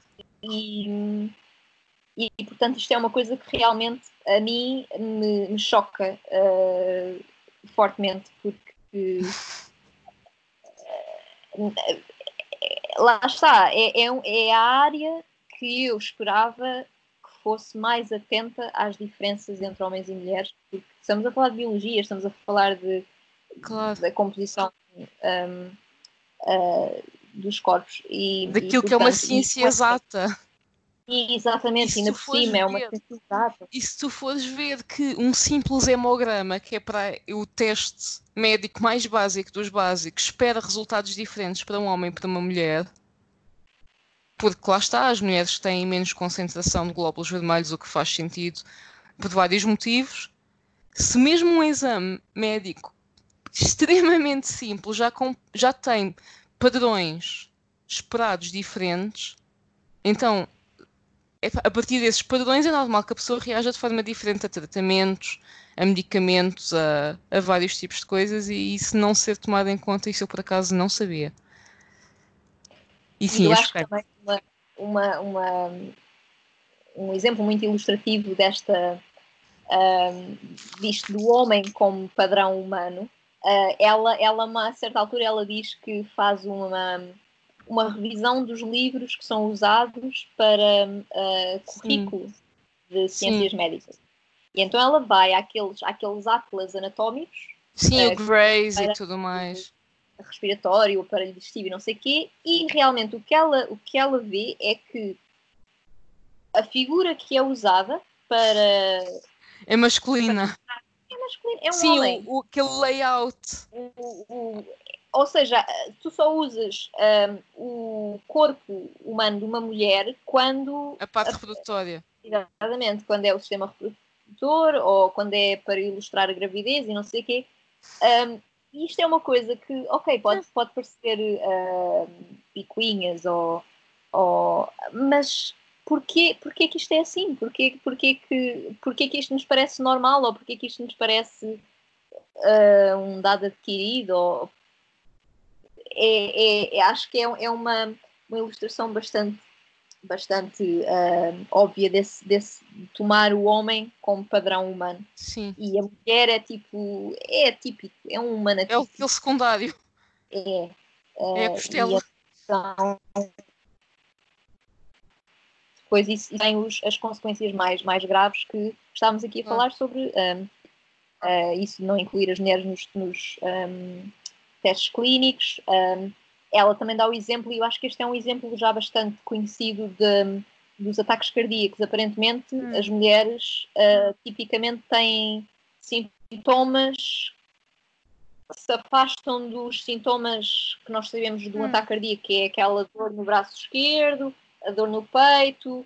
Uh, portanto, isso são os, os, os sintomas típicos do ataque cardíaco aparentemente, em, numa grande proporção de mulheres que têm um ataque cardíaco, sintomas não estão presentes. Hum. É mais tipo náuseas ou dores de cabeça. Okay. Ou seja, isto faz com que as mulheres tenham, um, tenham uma maior probabilidade de morrer de ataque cardíaco uh, quando sofrem, de ele ser uh, mal diagnosticado. Um, precisamente porque um, estes sintomas foram entendidos e foram estudados no homem, mas há não, essas entre, entre, homens e mulheres. Pois. E portanto passa não reconhecido pelos médicos. Pois.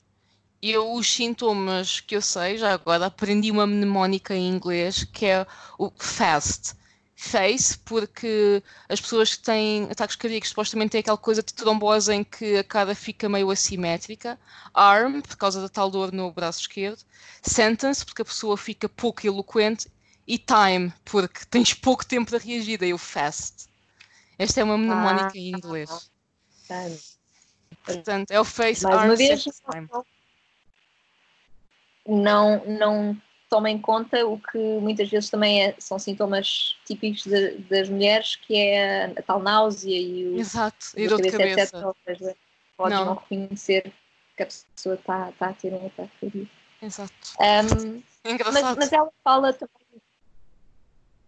ela fala também de, de outras um, uh, de outros tipos de, de, design e de estrutura da nossa sociedade em que, em que o homem é o padrão e como isso uh, implica um, o impacto disso na, na, na, vida das mulheres. E uma das coisas que ela fala, uh, que eu achei também muito interessante por causa da, da atual situação do Covid, um, é que ela fala de, de, como, por exemplo, o equipamento de várias profissões um, é, é, é, é desenhado a partir, mais uma vez, do corpo masculino. Ou seja, coletes à prova de bala, ela fala de, um, do material de proteção uh, em contexto médico. Certo. Todas essas coisas uh, da, das mochilas de, de, da tropa, ou seja, das mochilas que uh, o pessoal do exército tem de usar nos, nos exercícios, todas essas coisas são feitas à medida, uh, tendo em conta o, lá está, o homem médio, etc. Sim, sim. Uh, e depois, quando, quando as mulheres que, que trabalham nessas profissões usam essa, esse material, uh, tem todo o tipo de implicações. Ou seja, se tens um colete à prova de bala que não foi feito a pensar em mamas, um, ele fica mais curto, um, ou seja, expõe-te a barriga. Uh, Ou pode ser exageradamente grande para uma pessoa mais para uma mulher mais pequena e deixar outras partes mais desprotegidas. Uh, no caso das mochilas, acho que isso também um, já fizeram vários testes que, que provavam que uh, o facto das mochilas serem tão longas não, não tinham em conta, lá está, que as costas de uma mulher média uh, não, não, não conseguiam um, abarcar as, as mochilas dessa maneira, ou seja, depois isso tinha todo o tipo de implicações uh, médicas uh, claro. pelo uso constante dessa, dessas mochilas. O material uh, médico acho que é um exemplo interessante porque um, a Caroline também esteve envolvida aqui no Reino Unido recentemente um, numa campanha de para que o material que se adquiria, as, as máscaras um, o material de proteção, portanto, é no contexto do Covid, uhum. que fosse adaptado também à estrutura das, uh, de uma mulher média, porque o material que existia, e ela depois partilhava uh, fotos de, de, mulheres, de enfermeiras, de, de médicas, uhum. que mandavam fotos de como o material de proteção médico lhes ficava, tipo, algumas delas ficavam a, a nadar completamente dentro daquilo, ou tinham máscaras que não um, que não lhes tapavam a, a cara uh, como deve Porque, ser. É, sim, seja, sim, todo, sim. Todas essas um, uh, desadequações entre o material que é desenhado a pensar, mais uma vez, no padrão masculino um, e que depois um, não servem a grande, a grande maioria das, das mulheres. E quando nós pensamos em setores, por exemplo, o setor da saúde, é um setor em que a maioria dos trabalhadores são, são mulheres. Exato, um, porque portanto, não são só os médicos, enfermeiros, são muitos, hum, não sei se é uma maioria, mas há muitas mulheres entre os enfermeiros, os médicos talvez esteja mais bem distribuído, mas a maior parte dos operacionais, dos assistentes administrativos, são mulheres. Exato. E, o pessoal médico não é só o médico. Exatamente. Portanto, temos toda uma, uma. Ou seja, aí nesse, nesse sentido até é, é ridículo que, que, não seja o, que seja o padrão masculino que continua a, a imperar. Um,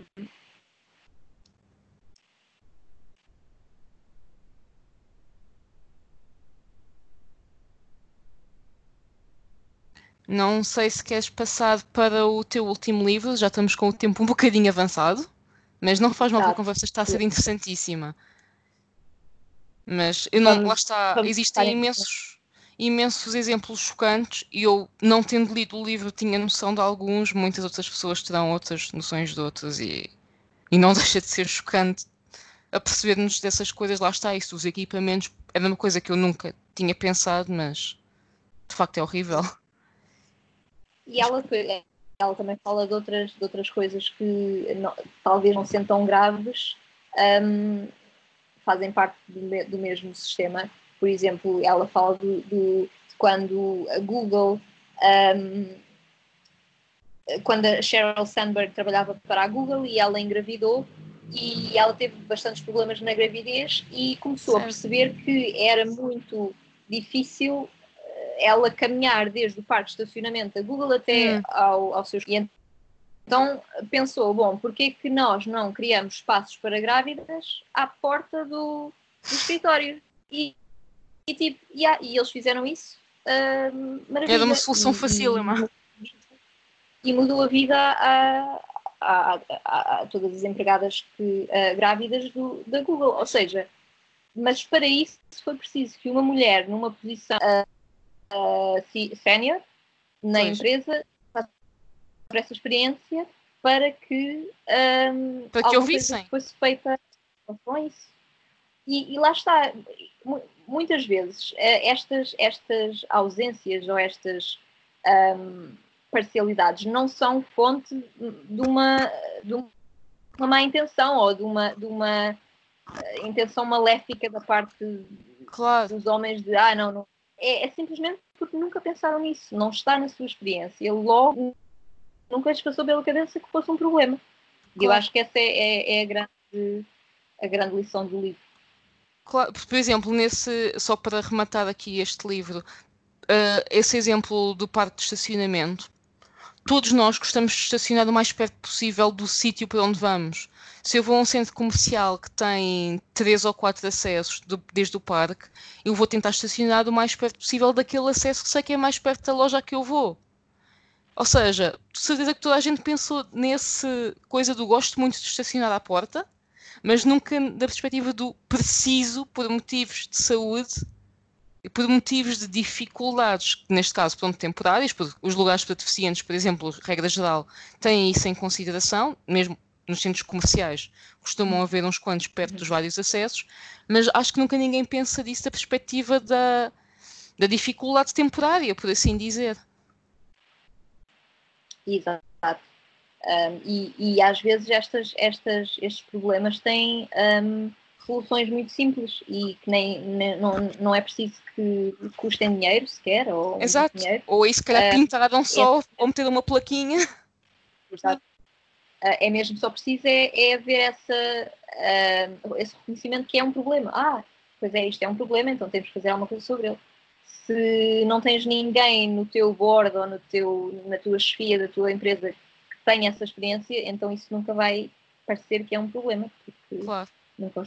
Não vai surgir a questão, um homem nunca esteve grávido, quer dizer, pronto, haverá pessoas que se podem identificar como homens e engravidar, houve um senhor há uns anos que fez isso na sua relação, mas lá está, é uma pessoa que teve uma experiência biológica feminina e logo aí poderá compreender que existem algumas limitações, ainda que lá está, não permanentes, que podem até lá está ter uma solução simples.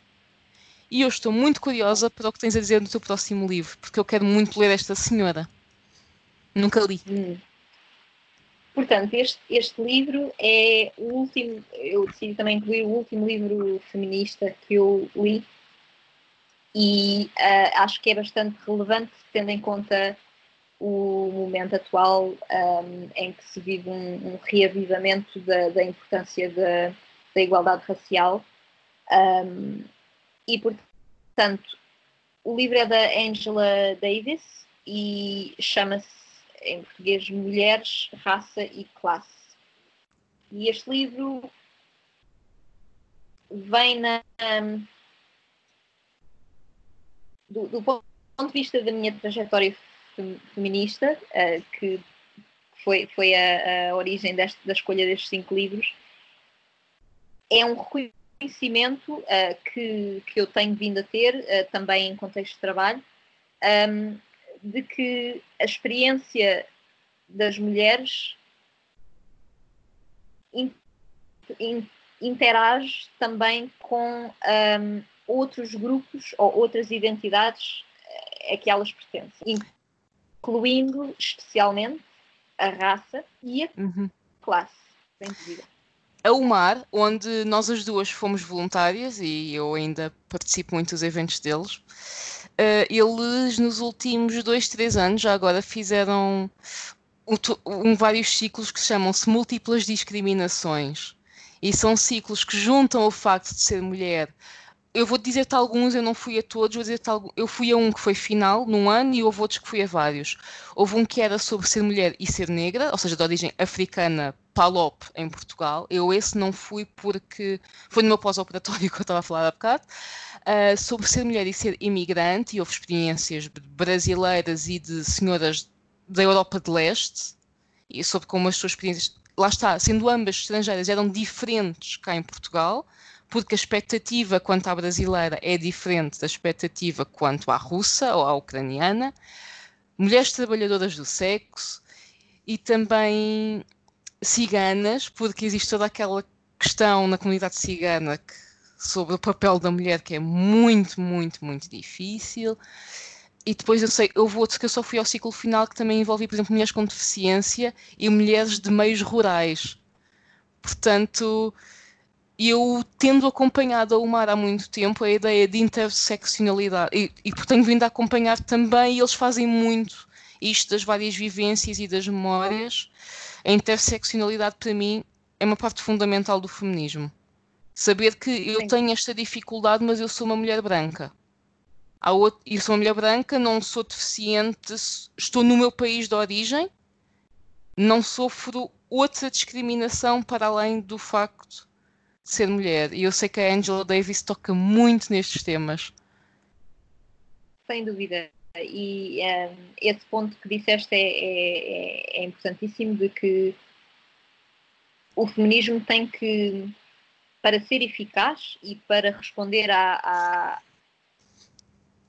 à, às experiências de, de, de, da grande variedade de, mulheres que existe, tem que reconhecer também como é que a misoginia ou o sexismo interage com outros tipos de discriminação.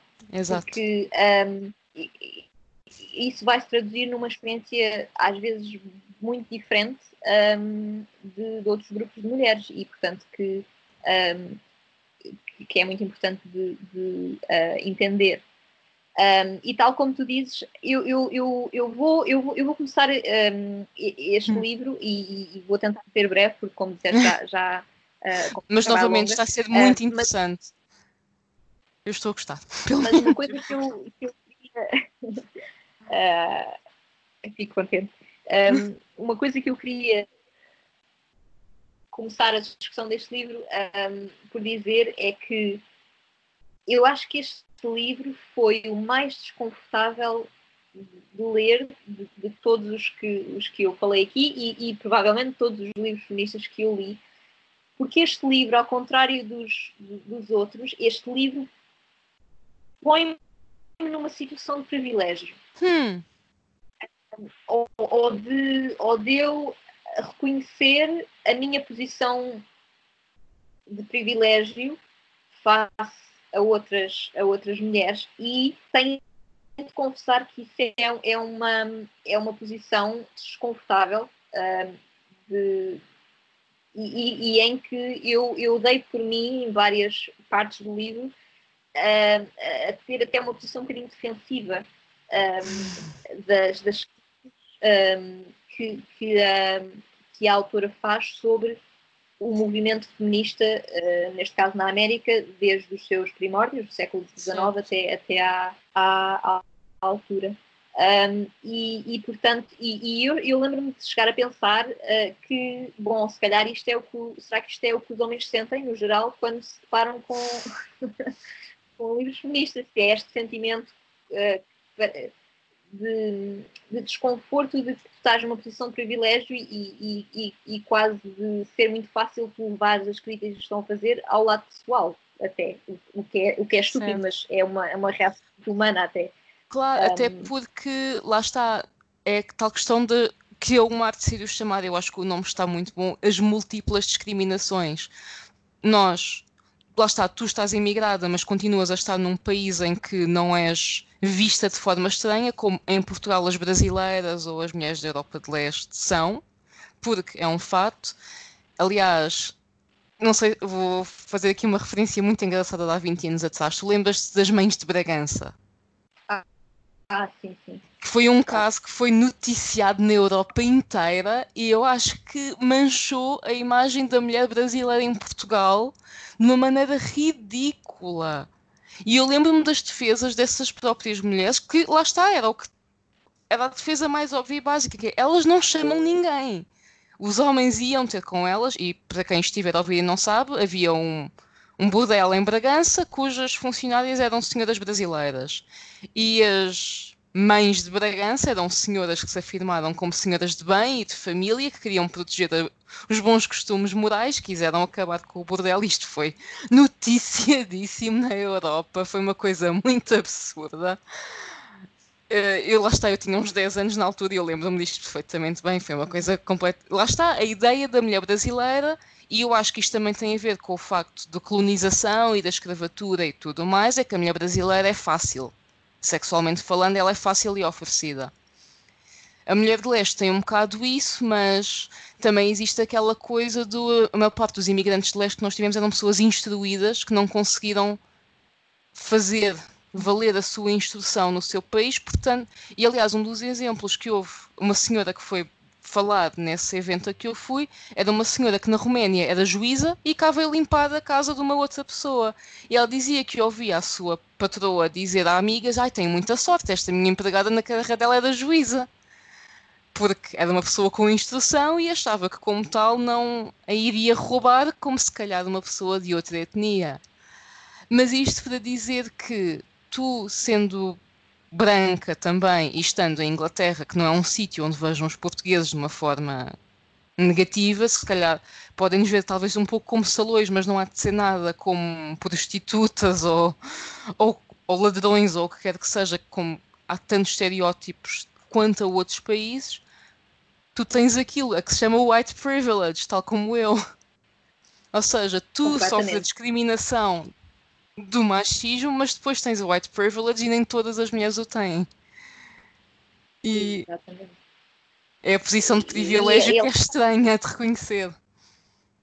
Exatamente, e eu acho que foi isso que, que eu reconheci neste livro. E também, uh, sejamos francas, porque ele também fala uh, da, da, uh, da questão da classe também e, e, e, as críticas a que o, o, movimento feminista desde a sua é elitista. desde seu movimento é bastante uh, não necessariamente elitista mas bastante classe média pelo menos. Portanto que foram as mulheres que uh, uh, para, para o bem ou para o mal eram as mulheres que tinham a instrução suficiente e o tempo disponível suficiente para pensar nestes assuntos e para uh, dedicar-lhes tempo e, claro. e, e, em muitos casos, carreiras e, e, um, e portanto, o, o, o, movimento feminista foi sempre muito marcado também por esta, por, pelas, uh, pelos problemas ou pelos interesses da classe média. Claro. Uh, igualmente como da, da, da, das mulheres brancas, sem dúvida. E, e portanto, neste caso, realmente, uh, eu comparativamente sou uma mulher privilegiada e, portanto, eh, foi, foi um bocadinho esse tal desconforto que, eh, que eu tive a ler o livro e, e, e que, que, me foi interessante, foi uma, uma, experiência interessante. Portanto, o livro ele fala de, basicamente da, da relação entre o movimento feminista na América e o movimento abolicionista da abolição da escravatura e como os dois se, como os dois uh, se interagiram e como os dois se fomentaram ao outro, mas também a forma como os dois, em certas alturas, foram. Um, tinham, como é, como é dizer, uh, tiveram estratégias ou interesses até opostos. Certo. Ou, ou seja, um, é um livro livro muito interessante também do ponto de vista histórico porque uh, fala sobre muitas coisas sobre a escravatura que eu não tinha ideia. Por exemplo, a nossa ideia, ou pelo menos a minha ideia cultural da escravatura era que uh, os homens trabalhavam, os escravos trabalhavam nos campos, portanto na, nas, um, ehm, na colheita da cana-do-açúcar, etc. As mulheres escravas uh, e e as mulheres escravas uh, era mais dentro de casa. Portanto, Nas cozinhas, a cuidar das senhoras e tudo mais. Exatamente. aparentemente isto não podia estar mais longe da, da realidade. É, as mulheres trabalhavam em igual número uh, ao, uh, aos homens nos campos, portanto, que era o trabalho mais árduo. Um, e, uh, portanto, o, o, número de escravos que, que trabalhava nas, nas, casas era uma minoria bastante, bastante pequena. Eu acho depois, que essa imagem. Eu acho, desculpa, eu acho que a culpa dessa imagem é de um filme barra livro que eu adoro, que é o E Tudo o Vento Levou. Porque eu acho ah. que o E Tudo o Vento Levou nos traz uma imagem muito que ficou muito iconográfica daquilo que nós vemos como o sul esclavagista, mesmo que seja num momento de decadência. Já agora, e falando em questões de livros problemáticos e questões problemáticas e de encaixar as coisas no tempo em que foram escritos, o E Tudo o Vento Levou é um livro extremamente saudosista de um tempo passado, que foi escrito umas duas gerações depois do, da Guerra Civil, ou seja, daquelas coisas que os meus avós diziam que, e ainda havia pessoas vivas desse tempo.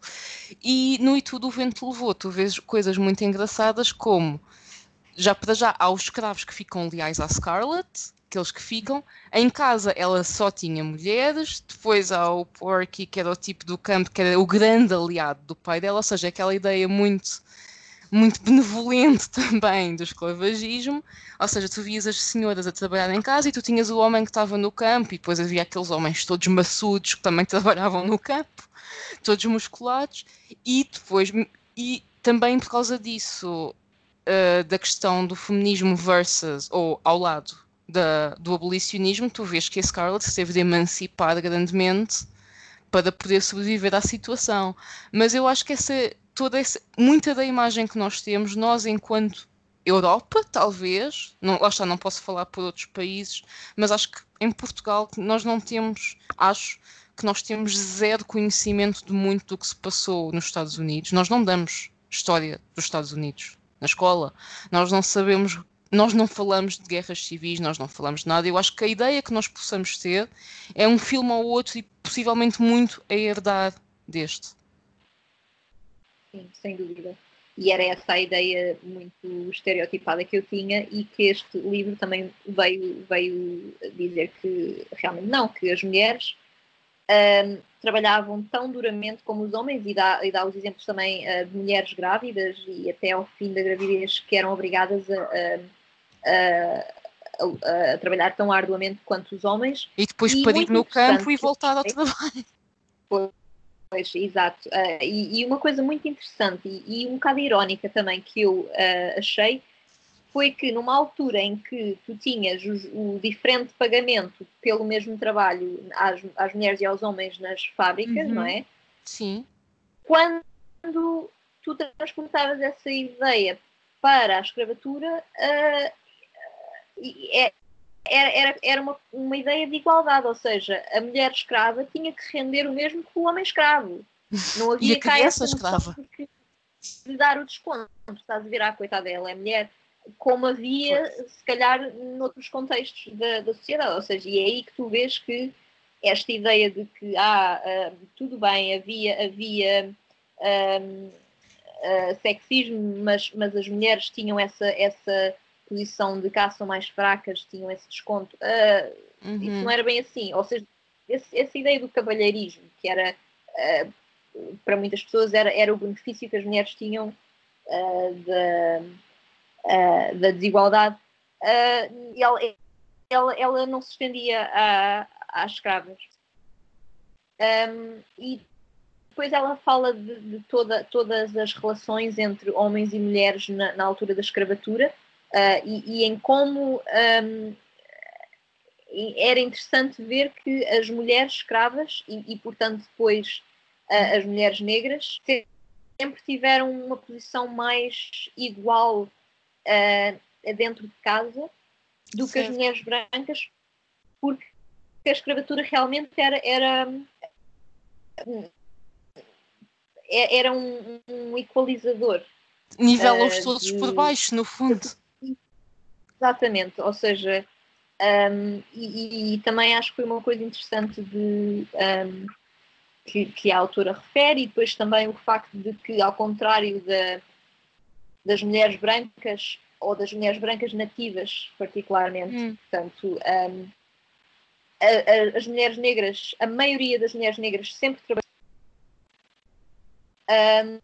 Um, e, portanto, aquela ideia da dona de casa e de como as, o, o, movimento feminista um, pretendia dar às mulheres a, a, possibilidade de ter uma carreira fora de casa, etc., não fazia grande sentido para as mulheres negras e, e também para as mulheres imigrantes, uh, como uhum. estavas a falar, uh, ou para as mulheres da, da classe trabalhadora, porque elas sempre trabalharam fora de casa e um, ou seja, essa parte da luta não, não, lhes, não lhes dizia grande coisa ou não, não estava adequada às, às suas experiências.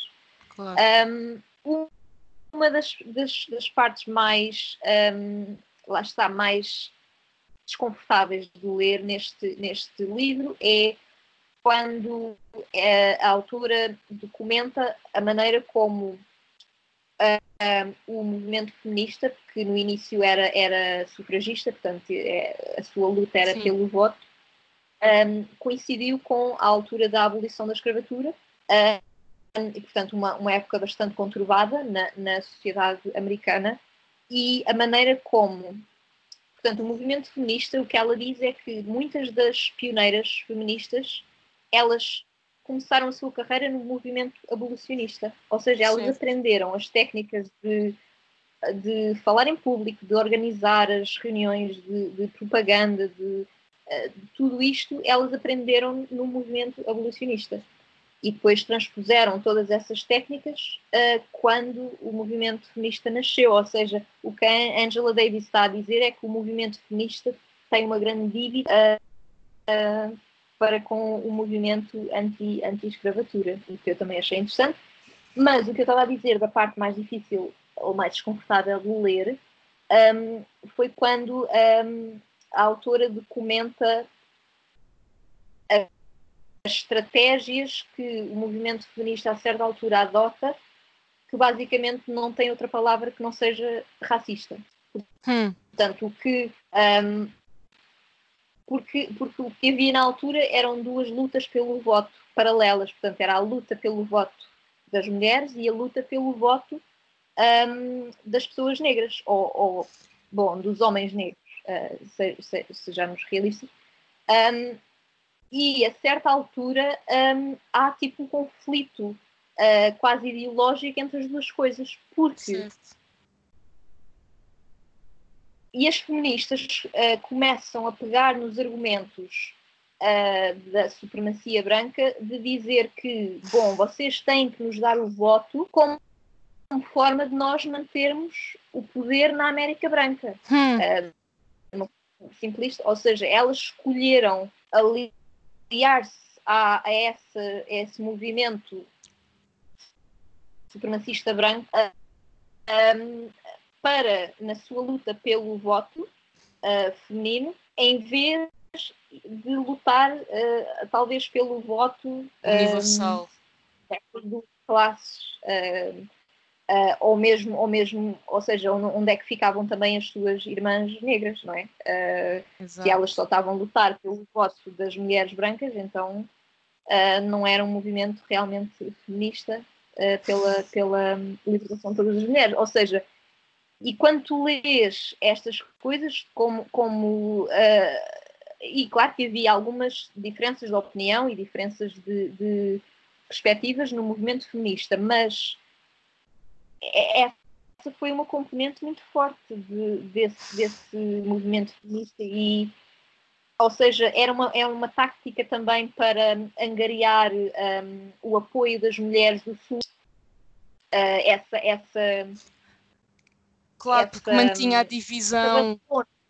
Exatamente, a segregação da sociedade, é, o abandono das mulheres negras, uh, acho que é, um, é, uma, é, uma, é uma vergonha do, do movimento feminista de, uh, desse, desse, dessa época.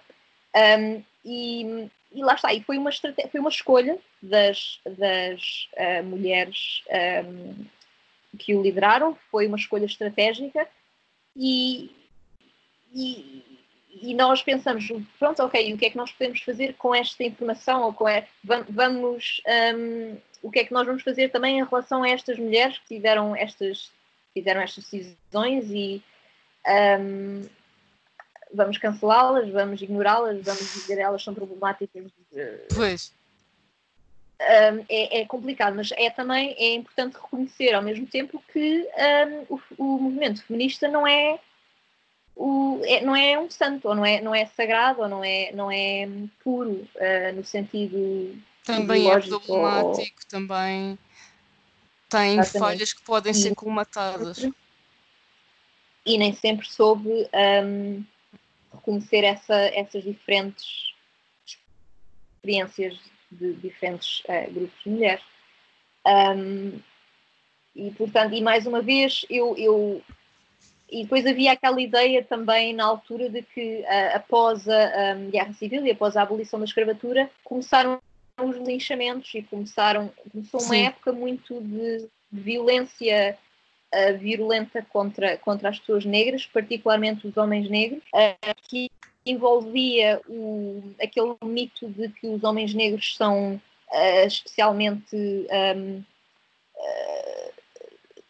que são selvagens, violadores, violentos, sim, sim, selvagens. Sim, sim. E isso também teve umas interações com o movimento feminista um bocado difíceis de, de nós um, reconhecermos uh, neste momento. Um, e houve aquela ideia também que, uh, ok, nesta altura então o,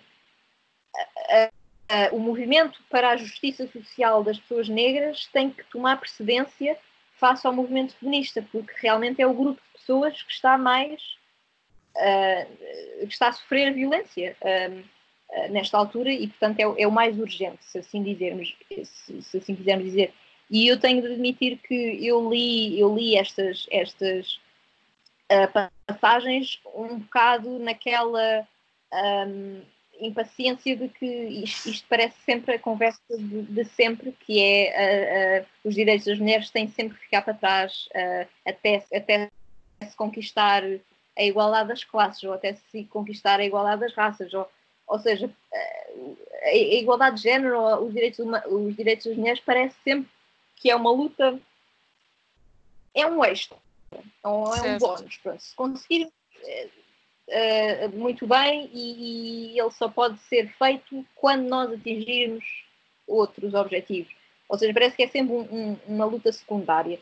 Um, portanto, essa foi a minha primeira reação hum. quando, quando mas, mas a verdade é que numa, numa segunda ou terceira reflexão há, há, que, há que admitir que realmente naquelas circunstâncias na América, uh, naquela altura, um, o, a população negra uh, estava numa situação muito mais uh, desvantajosa do, do, que as mulheres, nem que fosse pela violência com que estavam a ser confrontados.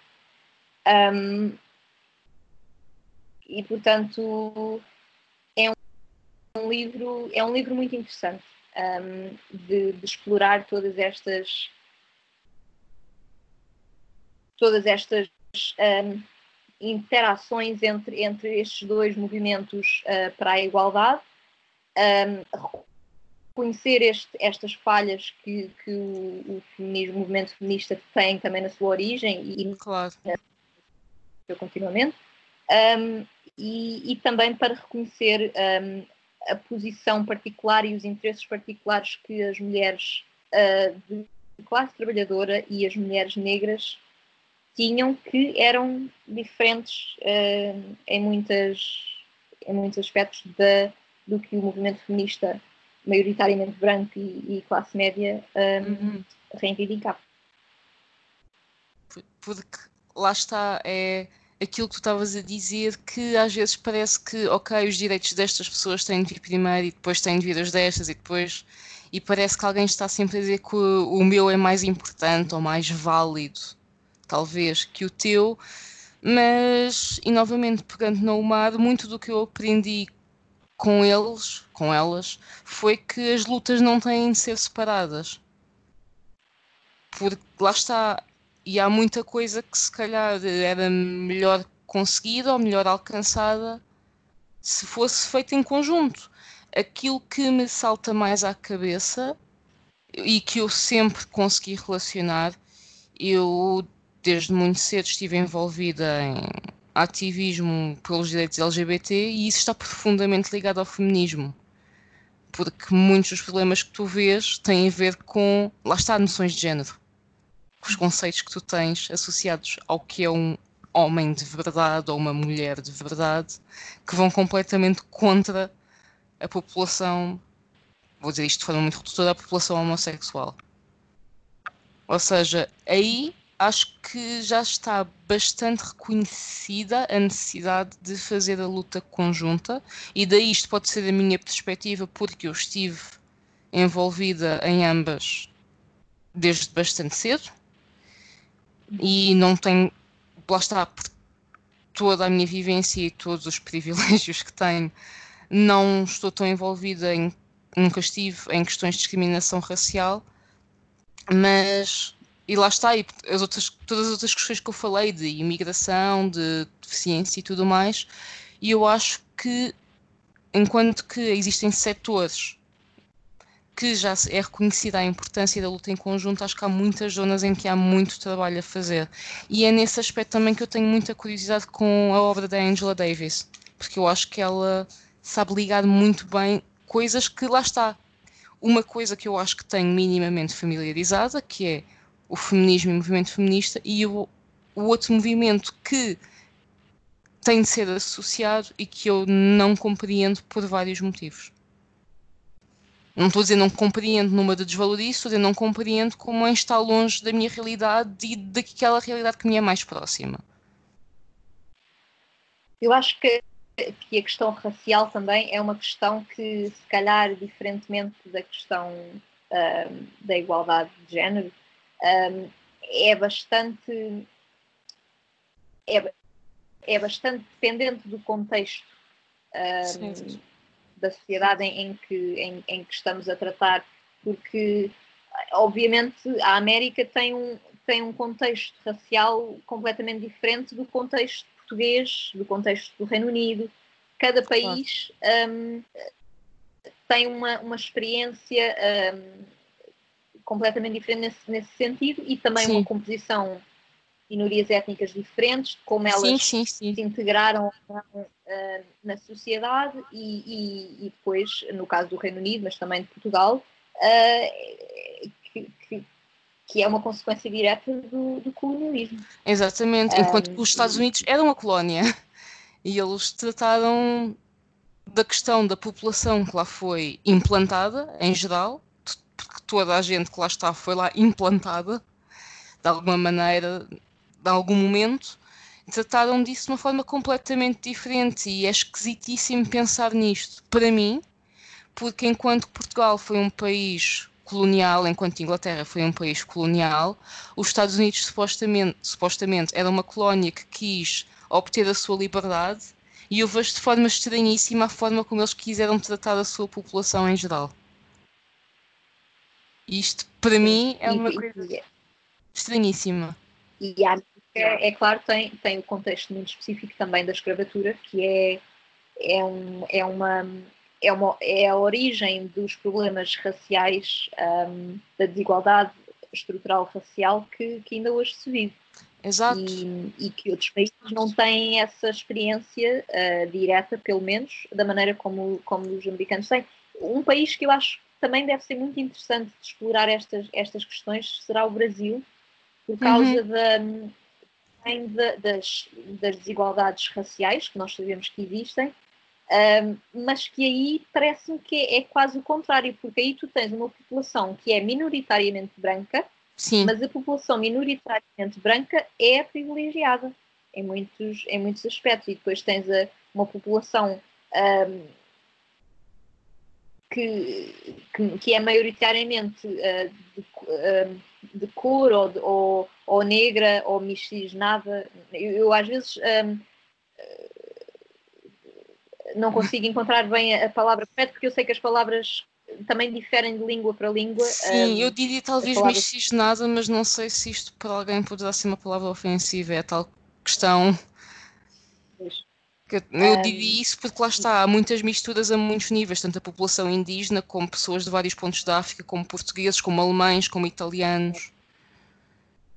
E aí tu tens um, yeah, uh, essa, essa maioria, que é a maioria uh, negra, mas que é que é um, desvantajada. Exato. Ao passo que na América, mesmo assim, ainda a, maioria branca ainda é uma maioria, um, e então tem, acho que essas diferenças, lá está, é, é, o que eu queria dizer com que a questão racial, acho que é, é uma questão que é, depende muito do contexto histórico de cada país, claro. de uma maneira que se calhar a desigualdade de género não tanto até pronto, tem até algum até alguma altura, mas não tanto como a racial.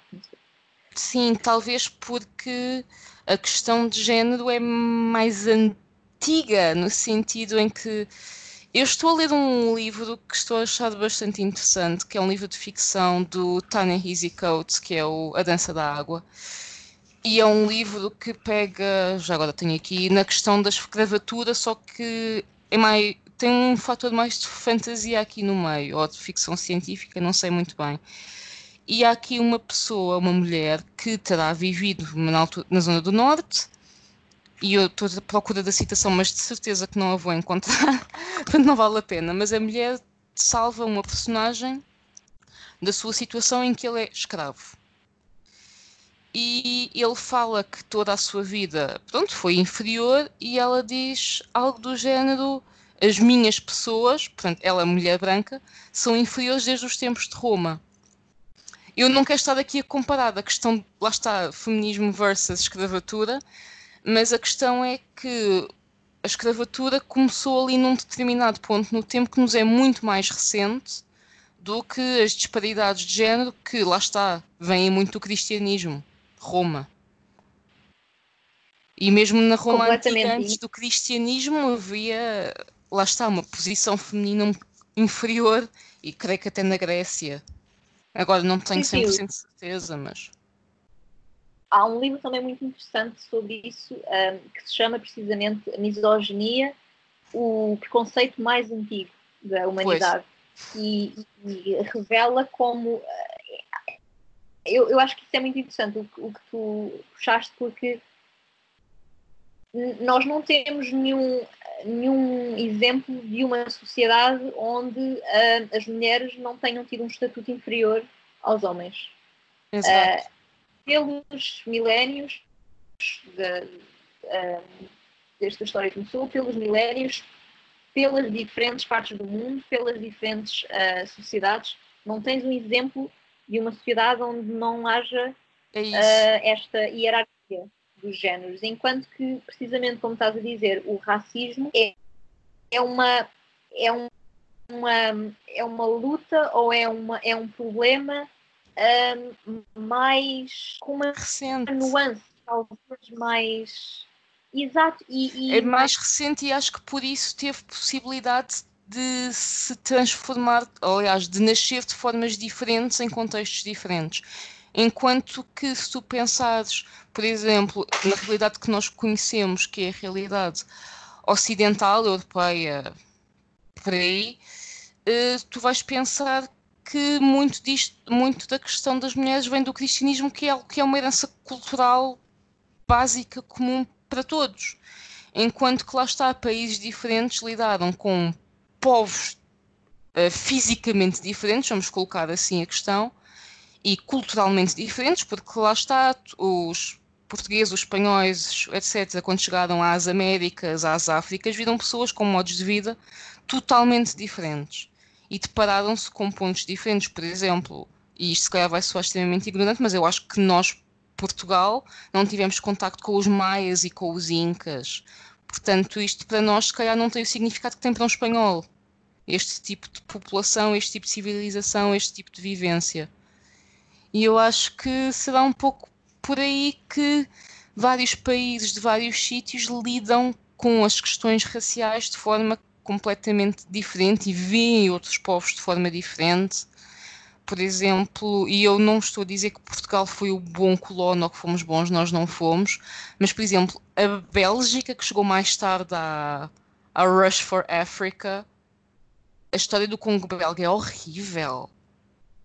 Os alemães também fizeram coisas horríveis, mas novamente fizeram em África, enquanto que era aquilo que eu estava a dizer há bocado. Os Estados Unidos criaram um país deles, de liberdade, e pegaram em parte da sua população e subjugaram-na.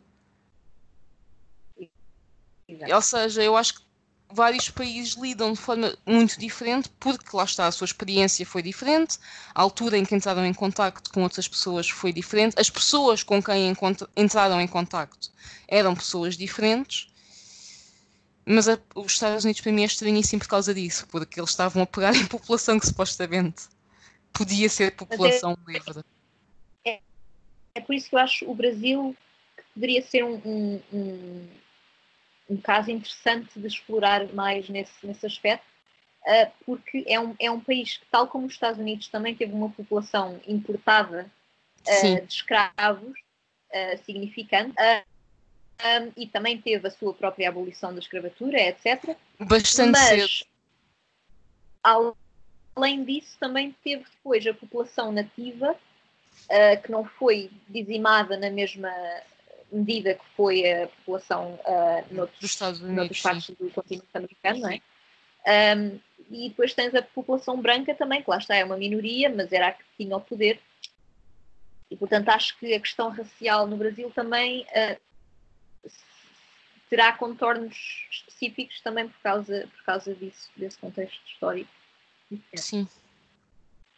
Uma, lá está, novamente, o tempo já vai muito avançado. Vou só fazer uma última curiosidade sobre isso que disse sobre o Brasil, antes de arrematarmos, que acho que já começa a ser tempo, que acho que já ninguém está a ouvir, mas novamente eu estou a gostar muito de falar contigo, por isso não me interessa. Uh, é que o Brasil tem de facto uma, uma população, vamos dizer assim, puramente branca minoritária. Eu odeio esta expressão, mas acho que é o que faz sentido dizer, tendo em conta a composição da sociedade que muita gente tem origem, ou lá está, ou nativa da zona, ou importada da África, ou importada de vários pontos da Europa, e essa não se tendo misturado, e esta é uma expressão horrorosa, mas acho que é a única forma que consigo expressar-me. A população puramente branca lá é minoritária. No entanto, na África do Sul também. E a forma como na África do Sul lidaram com a distribuição do poder, eu não, não estou a dizer que o Brasil é um país pacífico, porque não é. Não vou dizer que é um país sem problemas raciais, porque tem-nos, como todos os países têm quase de certeza. Duvido que haja um país que não tenha um mínimo problema pode não ser da minoria a que estamos habituados, por assim dizer. Por exemplo, eu nunca conheci um Rohingya na vida, mas não vou dizer que eles não estão a ser dizimados na terra deles. E pronto, isso é outra questão. Mas a África do Sul, mesmo tendo uma minoria no poder branca, eu acho que lidaram com a questão de uma forma completamente aberradora. E eu acho que o Brasil, apesar de tudo, foi menos foi e é menos mau. Pois, e, e, eu não sei, eu, eu, confesso que não sei o suficiente sobre isto, sobre a nossa própria história, para poder uh, uh, dar uma opinião mais, mais informada, mas há aquela ideia de que Portugal, uh, ou os, os colonos portugueses, eram, não eram puristas raciais, no sentido em que se, outra vez a palavra, miscigenaram com as populações de uma maneira que outros povos colonizadores não o fizeram. E eu não sei se isso é, é, é, tem alguma uma relevância no contexto brasileiro e, e se, se, é por isso que não houve essa separação ou segregação hum. radical como houve na África do Sul. Um, mas, mas enfim, pode, pode ter a ver com essa, com essa diferente abordagem à, à colonização sei. e à colonizador com os colonizados. Eu honestamente um, sempre vi esse argumento como uma desculpa para fazer o mesmo que outros colonos faziam, mas de forma mais aberta. Se é que me estou a fazer entender, tal como o senhor da plantação de escravos se fazia servir das suas escravas, nós fazíamos o mesmo, mas dizíamos que era porque os respeitávamos muito. Mas isto é a minha interpretação e se calhar está errada, tal como se cá estamos as duas erradas, porque eu também não sei o suficiente. Isto é uma, uma interpretação, puramente. Sim, acho, acho, que, acho que tens razão e eu, eu também olho, olho com cada vez mais ceticismo a estas ideias da, da, do excepcionalismo português ah, em, em, diferentes contextos e eu, eu acho mesmo que a, maneira como nós ensinamos e aprendemos a época dos descobrimentos na escola Tem é, é ser revista urgentemente. É, é, começando pela própria palavra descobrimentos, não é? Uhum. E, e completamente a ausência de, de nossa, no, do nosso papel na, na escravatura, no tráfico de escravos.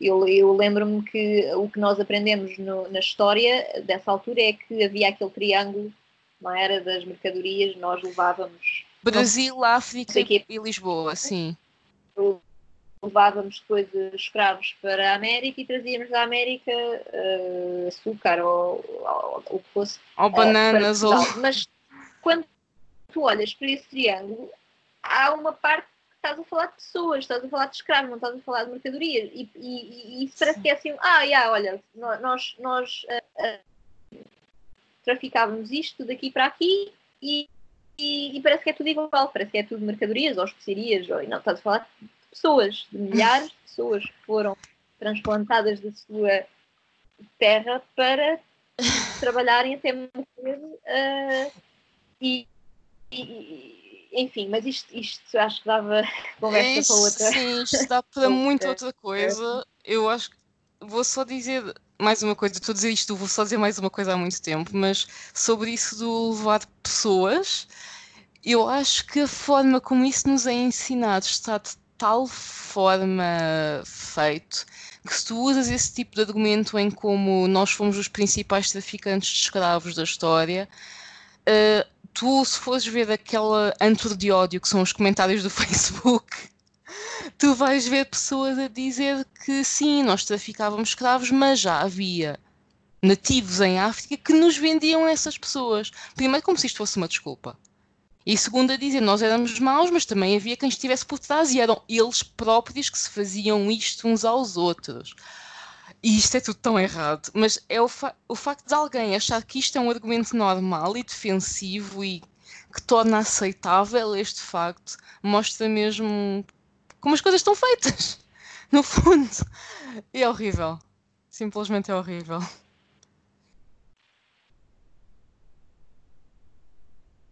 Tu ficaste sem palavras. Um, não, eu, eu, eu isso, isso está a ecoar outro livro que eu tenho aí, uh, meio livro, um, que fala precisamente de, do, de, do papel de Portugal na escravatura do, do Atlântico e, e que desconstrói esses, esses argumentos de que um, ah, mas a escravatura não foi inventada pelos brancos. Uh, pois não. Já pelos brancos europeus. Já os árabes também faziam, os não sei quem também faziam. No Egito. Um, ah, mas, ah, mas uh, uh, a, população africana eram eles próprios que, que vendiam e capturavam os assim, escravos assim, para depois sim, os europeus. Sim, sim. Tudo bem, mas, mas eles faziam isso porque havia, porque nós construímos um mercado para isso, ou seja, um, claro.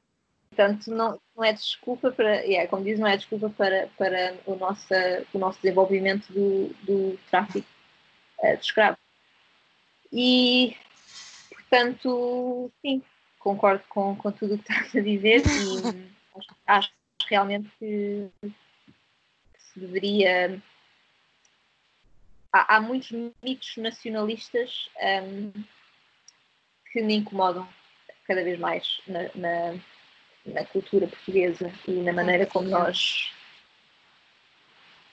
Compreendo. Lá está, é o problema de meter em pedestal certas pessoas ou certas. Há pouco tempo também li, li qualquer coisa sobre.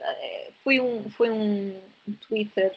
Uh, foi no Sim. Twitter, tipo assim, um, uma coleção de tweets uh, em que alguém falava do baixo da gama e das atrocidades que ele cometeu na Índia contra civis e contra e, e eu fiquei chocadíssima porque lá está nós temos estas ideias destas destes heróis nacionais um, sem nunca realmente uh, questionar ou, ou, ou, ir mais a fundo ao que eles realmente fizeram e mesmo essa desculpa que muitas vezes é dada, ah, mas tem, temos que olhar à luz do, do tempo deles. Uh, mas mesmo olhando à luz do tempo deles, eles cometeram coisas uh, indescritíveis e, e horrendas.